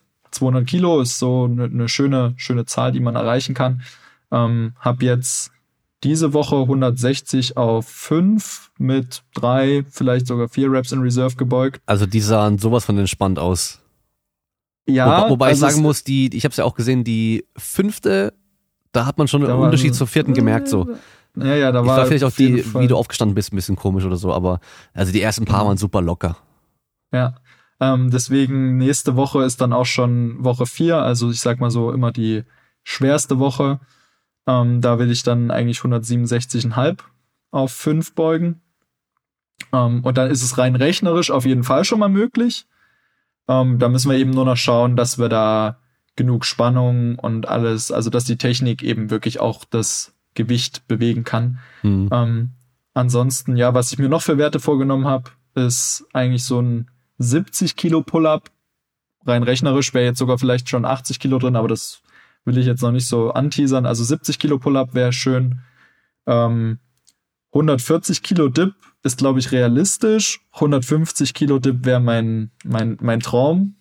Ähm, und im Muscle Up würde ich mich sehr über ja, 20 Kilo freuen und ich denke, 15 Kilo ist auf jeden Fall machbar. Also ja, also ich kann mir auf jeden Fall deutlich besser einen Klimmzug mit 70 Kilo vorstellen als einen Dip mit 150 Kilo, ey. Das ist, also das kann ich mir gar nicht vorstellen. Also wirklich, kann ich mir nicht vorstellen. Das ist echt krass. Naja, aber ich kann halt auch einfach keine Dips. es ist, also bei mir ist es auch wirklich so, dass ich genetisch, glaube ich, wirklich die Gene einfach dafür habe zu drücken. Also mein Trizeps, der ist wirklich ellenlang. Also da sind die Hebelverhältnisse schon mal ganz gut. Und ja, ich weiß nicht, ich habe eben mit, ich glaube, zwölf oder dreizehn damals angefangen, einfach jeden Tag 50 Kli äh, Liegestütze nach dem Aufstehen und 50 vorm Einschlafen. Und man hatte dann mit 16 oder so 150 am Stück geschafft. Ähm, ich weiß nicht, inwiefern das dann, sage ich mal, auch den Grundstein gelegt hat für die spätere Entwicklung. Also ob das bei Klimmzügen genauso gewesen wäre, wenn ich genauso zeitig damit angefangen hätte. Ähm, aber ansonsten, ja, Druck liegt mir und es ist eigentlich ein bisschen peinlich, wenn du doppelt so viel Zusatzgewicht im Dip bewegst wie im, wie im Klimmzug. Und deswegen muss ich dafür sorgen, dass mein Klimmzug bedeutend stärker wird. Also 80 Kilo wäre eben wirklich ein, ein Träumchen. Das Geilste wäre natürlich, wenn du irgendwann das eigene Körpergewicht nochmal unten ranhängen kannst. Also der beste Deutsche, und der ist auch weltweit mit einer der besten, wird vermutlich über 100 Kilo Zusatzgewicht im Klimmzug bewegen. Okay, krass. Und der wiegt wie viel ungefähr? Derzeit über 100 Kilo. Okay, ist echt heftig, ey. Also schon ja, krass. Und, und deswegen äh, finde ich es dann auch immer lustig, wenn irgendwelche äh, Strongman oder Powerlifter, die äh, dann ankommen und meinen, ja, ich bin da viel zu schwer, mach das doch mal mit meinem Körpergewicht. Ich so, okay, hänge ich mir 40 Kilo ran, mache ich trotzdem mehr Wiederholungen als du. Und ähm, das ist ja, sage ich mal, so die beliebteste Ausrede, dein Bodyweight wäre zu hoch. Na, dann bist du eben einfach zu schwach für dein eigenes Körpergewicht in der Übung in dem Moment. Ja. Das heißt ja nicht, dass die sonst schwach sind, wenn sie 300 Kilo Kreuzheben machen oder so, ähm, aber so auch Muscle-Ups und sowas sind eben auch mit einem hohen Körpergewicht möglich. Also mit über 100 Kilo habe ich auch noch saubere Muscle-Ups machen können. Das ist also wirklich nur eine Trainingsfrage und inwiefern das für dich Priorität ist. Natürlich ist das für einen Powerlifter keine Priorität, saubere Muscle-Ups zu können. Ja, ich glaube, da haben einfach ganz viele irgendwie schon immer so diese ja, so wie so Vermutung, okay, wenn ich schwerer wäre, dann kann ich weniger Klimmzüge und so und trainieren es dann oftmals im Aufbau gar nicht mehr, wenn sie halt zulegen natürlich auch noch ein bisschen Fett zulegen und so. Das wird ja schwerer, das merkt man ja schon auch. Also immer in den Phasen, wo ich dann zugenommen habe, habe ich schon gemerkt, dann konnte ich, ich konnte weniger Klimmzüge, aber oftmals halt auch, weil ich dann weniger trainiert habe. Ja, und wenn man es nicht trainiert, wird es auch nicht besser, das ist ja klar. Also, ja. Und äh, die Ausrede, klar, ich bin schwerer, das ist ja blöd, weil du hängst ja dann auch Masse damit dran, die dich nicht bewegen kann. Und die haben ja dann in der Regel aber auch mehr Muskelmasse, wenn sie schwerer sind. Natürlich auch mehr Fett, aber meistens auch mehr Muskelmasse. Also Potenzial auch, um mehr Kraft zu generieren. Also von daher, ja, das sind halt Ausreden. Aber andersrum, wenn du als Calisthenics-Athlet kein Kreuzheben trainierst, dann kannst du bestimmt auch nicht viel heben. Ja, also es kommt mhm. immer drauf an, was man trainiert. Und das ist halt. Ja, definitiv. Ist halt das Ding. Okay, dann ähm, geben wir jetzt noch den Überblick zur DM, weil du bist da ja auch jeden Fall mitverantwortlich bei der Organisation. Wann, wo, wie, wer kann mitmachen, wie kann man sich's anschauen und äh, wo kann man es vielleicht auch online sich angucken, falls es sowas schon gibt. Genau, also erstmal die Daten sind 25.05. und 26.05. Wir haben es dieses Jahr eben auf ein ganzes Wochenende erstreckt, weil wir gesagt haben, hey, wir wollen ein geiles Event, was unabhängig von zeitlichem Stress ist. Ähm, werden auch dementsprechend die Möglichkeit bieten, kostenlos zu übernachten in einer Trainingshalle dort um die Ecke. Also wer da jetzt, sage ich mal, keinen Bock hat, unnötig Geld äh, für ein Hotel auszugeben. Der kann sich einen Schlafsack mitbringen und pennt dann dort. Ähm, und es gibt, wie gesagt, zwei Tage. Tag eins Samstag, wird dann sein, ich sage mal, ein bisschen Community-interner. Da geht's dann um diese Endurance Competition, also dieser CrossFit-Wettkampf im übertragenen Sinne. Ähm, und die Power Competition, also die einer Wiederholungsmaxima werden dort aufgestellt. Und den Hype, den wir damit kreieren, wollen wir dann am Sonntag umsetzen, indem wir sagen, hey, der Vormittag wird genutzt, um qualitativ hochwertige Workshops anzubieten. Und da muss ich auch wirklich sagen, haben wir in meinen Augen im deutschsprachigen Raum fast die besten Leute, die es so zur Verfügung oder die zur Verfügung stehen, ähm, rangeholt. Die haben Bock drauf, die Szene voranzubringen. Und da lernt auch jeder wirklich was Neues, denke ich. Also ich werde da eben auch einen Vortrag über allgemeine Trainingsplanung halten, weil die meisten ja schon einfach ein Problem damit haben, wie baue ich mir überhaupt einen Calisthenics Trainingsplan zusammen, dass man da einfach die Leute an die Hand nimmt und ihnen so ein bisschen erklärt, hey, das und das gilt zu beachten. Ähm, und ja, dann sollte dementsprechend auch die, die äh, äh, nationale Trainingsqualität hoffentlich dadurch zunehmen. Und dann ansonsten haben wir wirklich Workshops über saubere Pull-ups, saubere Dips, ähm, eben die Basics, auch Weighted wird dort angeboten. Wir werden, wenn sich alles, ähm, wenn alles klappt, auch einen Freestyle-Workshop anbieten, also eben mit statischen Elementen wie Front Lever, Back Lever, dort verschiedene Progressionen, dass eben jeder, der richtig Bock auf die Sportart hat, einfach die Möglichkeit hat für sehr wenig Geld. Also ich sag mal, ein Workshop kostet meistens um die zwei bis 300 Euro für drei bis vier Stunden. Ähm, wir rechnen so, dass wir ungefähr anderthalb Stunden für 20 Euro pro Person anbieten, ähm, weil wir eben auch sagen, hey, wir wollen uns in erster Linie nicht damit bereichern, sondern wir wollen die Möglichkeiten, die wir haben, so nutzen, dass wirklich der Sport vorankommt. Und dementsprechend jeder, der Bock hat, kann Samstag vorbeikommen und anschauen. Äh, Sonntagvormittag sind die Workshops und Sonntagabend dann, sage ich mal, das ähm, optisch sehr ansprechende und vielleicht auch beeindruckende ähm, mit den Freestyle-Wettkämpfen. Also da haben wir auch wirklich, ich sag mal, Top-Athleten aus, äh, ja, auf, auf internationalem Top-Niveau ähm, und auch die Judges dementsprechend äh, super ausgebildet. Und das macht auf jeden Fall Spaß, dazu zu schauen. Genau, und wer da Bock hat, kann sich auch gern anmelden. Also ich habe es extra so gemacht. Ich habe die ähm, Endurance Competition geplant, dass tendenziell jeder, der ein gewisses Maß an Training schon absolviert hat, die erste Runde absolvieren kann. Und das Schöne an so einem Wettkampf ist einfach, sich mit anderen Athleten auszutauschen, ähm, so die Erfahrungen zu erfragen, vielleicht auch Erfahrungen zu teilen. Und das ist so im Groben und Ganzen unser, unser Hauptziel, einfach ein Community-Event zu schaffen, was aber über die Grenzen der Community hinausgeht. Okay. Und äh, hast du schon gesagt, wo das ist? In, ach so, in Dessau. Also kennen wahrscheinlich die meisten nicht so wirklich. Ähm, höchstens dank äh, des Bauhaus. Ähm, ist ungefähr eine Stunde von Leipzig entfernt mit dem Auto. Und wir wollen 2020 dann expandieren nach Leipzig, ähm, um es eben dann auch ein bisschen ja, nahbarer für die meisten zu machen. Und das wird dann, denke ich, noch ein Ticken geiler. Aber Dessau wird natürlich auch schon krass. Okay, ja, ich bin auf jeden Fall gespannt. Also ich finde es immer cool, wenn ähm, Leute selbst was in die Hand nehmen, vor allem in diesen jüngeren Sportarten, kleineren Sportarten, wo es eben noch keine Strukturen gibt, sag ich mal, für den Sport oder auch ähm, noch niemand wirklich so groß was organisiert und so. Es war bei uns mit, früher mit dem Tricken genau das Gleiche. Also das Training, was wir damals gegründet haben sozusagen, das gibt's immer noch heutzutage. Sind es komplett andere Leute, die dort Training geben und auch selber trainieren. Aber da haben wir so den Grundstein gelegt, so das ist immer cool. Und ähm, bei euch dann, wenn man so eine DM macht oder so irgendwelche Events macht, dann die werden von Jahr zu Jahr in der Regel ja größer. Das äh, Top-Beispiel dafür ist Insanity Meet im Powerlifting. Wenn man sich erstmal anguckt, ähm, da haben die unter sich nur so Max-Out gemacht und dann das Jahr drauf war dann, ja, im Vergleich zu jetzt was ganz anderes einfach nur, ja. Also noch nicht auf dem Standard von einem offiziellen Powerlifting-Wettkampf und jetzt heute ist es halt einfach so ein mega Teil und ich glaube, das kann man in vielen Sportarten auch noch so erreichen und äh, junge Sportarten, da ist ja auch cool, da kann man auch selber noch viel, äh, viel machen und viel äh, bewirken. Ja, also ich sag mal so, wenn du jetzt in Deutschland irgendwie im Fußball aktiv sein willst, dann kannst du bei dir um die Ecke den, den, den, die Kiddies im Verein trainieren, ähm, kannst Schiri machen, aber ja, da muss schon irgendwie was, musst halt schon in dem Sport richtig arbeiten, wenn du da Großes machen willst. Aber so, ich meine, du bist ja Student, ja, und, äh, und Trainer, sag ich mal, und, und selber halt Athlet und ja, kannst jetzt halt echt was machen, was ja auch echt cool ist, sag ich mal. Ähm, ja, also von daher bin ich gespannt, wie es wird. Wird es da einen Livestream geben dafür?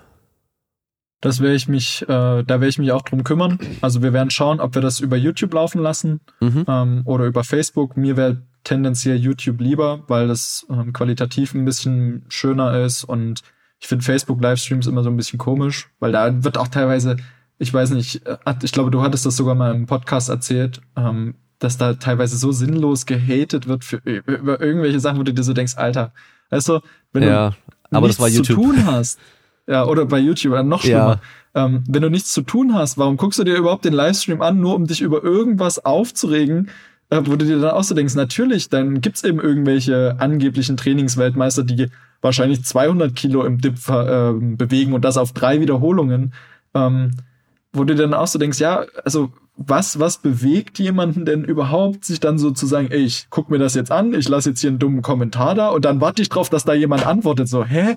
Also das ist doch vollkommen Schwachsinn. Ja, aber das hast du ja immer. Aber YouTube finde ich besser, weil du brauchst keinen Facebook-Account, um es anzugucken oder keinen YouTube-Account, genau. sonst kann jeder einfach so direkt anschauen. Ja, also von daher ist wahrscheinlich YouTube echt besser. Aber dann werde ich auf jeden Fall auch reingucken. Ähm, ich bin dann auf jeden Fall eher auf die ähm, Power Competition gespannt als auf die Freestyle Competition. Weil klar, die Freestyle-Videos kann man sich auch so auf YouTube viele anschauen. Aber dann so diesen Wettkampf, weil ich gehe mal davon aus, ihr habt auch drei Versuche, oder? Oder wie macht ihr das? Genau. Drei Versuche wie im Powerlifting also auch dann. Als erstes Muscle-Ups, drei Versuche, dann mhm. Pull-Ups, mhm. drei Versuche, Dips, drei Versuche und am Ende Squats. Und äh, das Total zählt für den Gesamtsieger, das oder? Das Total zählt. Genau, ja, also, also wir haben, wir haben natürlich auch am Anfang überlegt, okay, wir haben dadurch, dass wir noch nicht so eine große Sportart sind, äh, keine fünf, sechs, sieben, acht Gewichtsklassen, weil das eben einfach Schwachsinn wäre, wenn wir siebenmal einen deutschen Meister auszeichnen bei sieben Teilnehmern. Deswegen haben wir es jetzt erstmal so ein bisschen rustikaler gemacht, über und unter 80 Kilo. Mhm. Ähm, das ist natürlich, muss man einfach so fair sagen, für jemanden, der 60 Kilo wiegt, nicht so cool, weil der wahrscheinlich nicht so viel beugen wird wie jemand, der 80 Kilo wiegt. Ähm, da müssen wir aber auch einfach sagen, okay, wenn die Sportart das hergibt, werden wir natürlich den Teufel tun, zu sagen, ey, äh, also wir bleiben bei 80 und äh, über 80 und unter 80. Ähm, und ansonsten gab es auch so ein bisschen Kritik, sage ich mal, ähm, wenn es darum geht, ja, im Muscle-Up 10 Kilo mehr als jemand anders zu bewegen, ist krasser als 10 Kilo in der Beuge, wo ich auch absolut zustimme. Ähm, aber wer im Muscle-Up 10 Kilo mehr bewegt, wird vermutlich im Pull-Up auch nochmal 20 oder vielleicht sogar 30 Kilo mehr im Pull-Up bewegen. Und wenn du dann dich bei der Beuge um 40 Kilo outliften lässt, dann hast du es eben einfach nicht verdient, deutscher ja. Meister zu sein, weil das Ziel soll ja sein, dass du in allen vier Kategorien so gut bist, dass du am Ende eben der Beste bist. Hm, ja, ja, okay. Ja, also von der Strategie her natürlich mit vier Disziplinen im Vergleich zum Powerlifting mit drei oder Gewichtheben mit zwei nochmal noch mal eine Nummer höher. Da kann man echt nochmal was machen. Also, dass man dann vielleicht am Schluss um die letzten Kilos kämpft, dass man noch den dann äh, Siegertreppchen erreicht oder halt ersten Platz macht. Hab dann überlegt, ob ihr beim Kniebeugen innerhalb von dieser minus 80 und plus 80 Klasse mit äh, Wilks arbeitet, also so Relativpunkten dann. Das Wobei das halt schwer. total nicht funktioniert, gell? Das ist dann genau. blöd, ja. ja. Absolut. Also da, das wäre dann eben so blöd. Also wenn, wenn, muss man das einheitlich machen. Wir hatten auch schon ähm, überlegt, also wir haben die Möglichkeiten, theoretisch so ein Wilks für Calisthenics aufzustellen, die ähm, das einzige Problem dabei ist aber, dass wir einfach noch nicht genug Werte dafür haben. Also wie du das schon gesagt hast, es ist eine sehr junge Sportart. Das heißt, jeder Wettkampf unterliegt irgendwie anderen Regeln. Deswegen streben wir das ja jetzt gerade an, dass das Regelwerk, was wir jetzt ausgearbeitet haben, international gültig sein wird, um eben auch die Ergebnisse, die es, was weiß ich, aus Bangladesch dann irgendwann mal gibt, auch mit den Deutschen vergleichbar zu machen. Ähm, und wenn du aber statistisch nur 50 signifikante Werte hast, die du da verwenden kannst, brauchst du da mit einem, ich sag mal, Wilks-Koeffizienten gar nicht anfangen. Also ja. da, da ist es äh, statistisch so dünn und da hat Powerlifting einfach noch den Vorteil, dass es erstens populärer ist, dass es das viel länger schon gibt. Ähm, und dementsprechend kannst du da mit ganz anderen Werten arbeiten. Und da ist eben auch so, die Kniebeuge ist klar definiert und die Kniebeuge sieht in Deutschland vermutlich genauso aus wie in China, vermutlich genauso aus wie in der Demokratischen Republik Kongo und so weiter und so fort. Und das hast du im Calisthenics eben noch gar nicht. Und dementsprechend ähm, fairer wird es wahrscheinlich schon werden, wenn man diese ähm, relativen Kräfte nutzt. Oder eben einfach mit Gewichtsklassen. Weil mhm. am Ende ist es uns, sage ich mal, der Gesamtsieger über alle Gewichtsklassen egal, sondern eben der Gewichtsklassensieger und deutsche Rekorde. Wir wollen einfach nur Rekorde aufstellen, wir sind rekordgeil. Okay. Gibt's da schon welche und oder werden die jetzt alle erst aufgestellt? Die werden jetzt aufgestellt und deswegen wollen wir verdammt nochmal richtig geile Zahlen dort stehen haben. Deswegen über 100 Kilo Dip, äh, über 100 Kilo Pull-Up, über 150, äh, 120, 130 Kilo Dip. Ähm, geil wäre es auch, wenn Frederik ähm, über 40 Kilo Muscle abzieht. Das wäre geisteskrank. Boah. Und dann hat man einfach in der deutschen Szene schon mal so Aushängeschilder. Und das ist dann glaube ich, auch langfristig für einen Wettkampfsport ganz cool, wenn man einfach sagt, okay, danach strebe ich, das will mhm. ich irgendwann mal erreichen. Das heißt aber auch, wenn ich mich da jetzt anmelde und als erster drankomme bei den Übungen, dann habe ich immer kurz den deutschen Rekord, bis der nächste dann drankommt. Tendenziell ja. Theoretisch kannst du den ersten deutschen Rekord mit 30 Kilo Pull-up aufstellen. Ja, das kriege ich noch hin. Wobei ich mache immer nur Chin-ups, ich mache nie Pull-ups. Also die ja, den Unterschied. Das war mit, äh, mit Untergriff und Obergriff oder supiniert und proniert, das zählt bei euch auch so, oder? Mit Chin-Up und Pull-Up dann.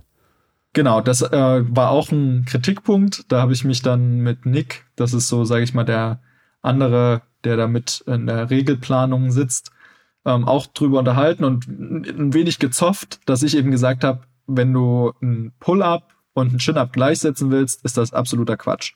Das ist ungefähr, als würdest du den Leuten die Möglichkeit bieten, Sumo Negativ und Conventional Deadlift. Äh, Sumo ist Oder Cheating. halber und Lower beugen. Nee, ähm, das ist ja was, wo ich sage, okay, Sumo und Conventional ist so hm, typabhängig. Manche sind im Conventional eben doch besser als im Sumo. Ähm, aber beim, beim Chin-Up ist es einfach nicht der Fall. Weil mit einem supinierten Bizeps kannst du den eben perfekt als Armbeuger einsetzen im Vergleich zum pronierten. Geschweige, außerdem hast du eine ganz andere Vorspannung auf dem Latissimus und dementsprechend habe ich dann gesagt, äh, das ist, als würdest du beim Powerlifting sagen, okay, wir schaffen äh, Bankdrücken ab und geben euch die Wahl, ob ihr negativ Bankdrücken machen wollt oder Schrägbankdrücken. Ja. Natürlich kannst du sagen, ja, Schrägbankdrücken, du hast doch die Möglichkeit, Schrägbankdrücken zu machen, wird aber keiner machen, weil du ja ein Vollidiot bist, wenn du bewusst was nimmst, wo du schwächer bist. Mhm. Und das heißt, es würden dann tendenziell eh alle Chin-Ups machen. Dann habe ich gesagt, ja, dann brauchst du auch einen Pull-Up nicht anbieten und deswegen machen wir nur den Pull-Up.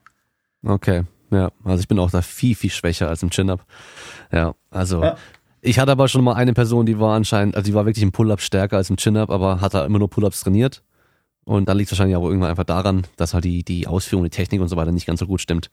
Schwacher Bizeps. Ja, das kann auch gut sein, ja. Zu viel Salat gegessen oder wie das war. Genau. Okay.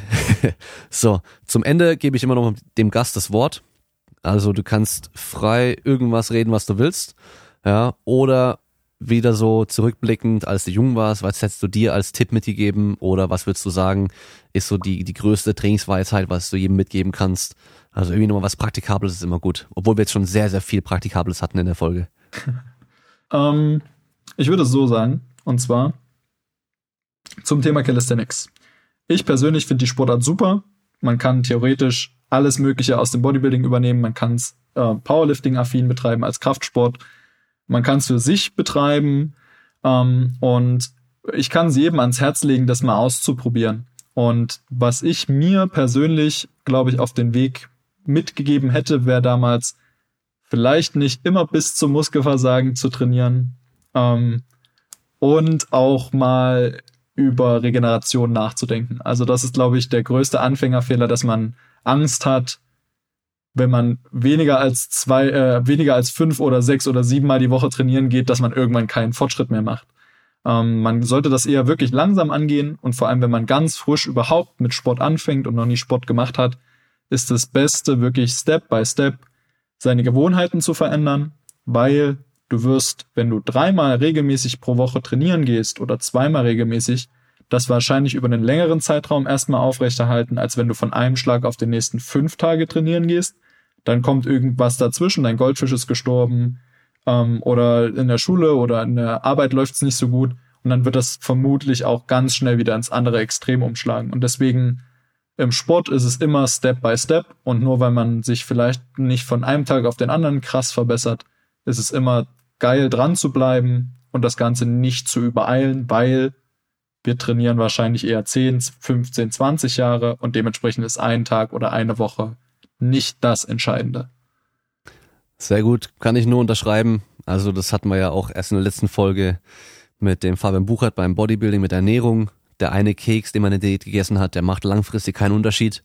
Ja, und genauso beim Training auch. Also das langfristige Denken ist immer das Wichtigste. Dranbleiben ist generell das Wichtigste überhaupt. Ja, also von daher könnt ihr auf den guten jungen Mann hier hören und auf jeden Fall dann ähm, Ende Mai überlegen, wenn ihr aus der Nähe kommt, auf jeden Fall vorbeikommen, euch das anschauen. Ist bestimmt cool zu sehen, ne, wie eine neue Sportart da wächst. Ja? Oder im Livestream dann zuschauen. Und wir könnten eigentlich auch danach dann nochmal eine Folge machen, wo wir vielleicht nochmal drüber quatschen, wie es dann so lief, was Tolles passiert ist. Und vielleicht auch rein organisatorisch, ja, weil das ist auch immer interessant. Weil vielleicht gibt es ja andere Sportarten, die zuhören, die jetzt auch irgendwie was planen wollen, aber keine Ahnung haben. Und so Sachen, die man sich jetzt noch nicht äh, überlegt, die kommen dann auf einmal dann plötzlich da und dann muss man entscheiden oder irgendwas läuft schief und so, da wird bestimmt einiges passieren. Ja, also ist ja normal so, wenn man es zum ersten Mal dann macht, groß, dann kann immer was dazwischen kommen. Aber cool, dann danke ich dir für deine Zeit und ich an die mich. Zuhörer, wir hören uns beim nächsten Mal. Ciao. How's the night?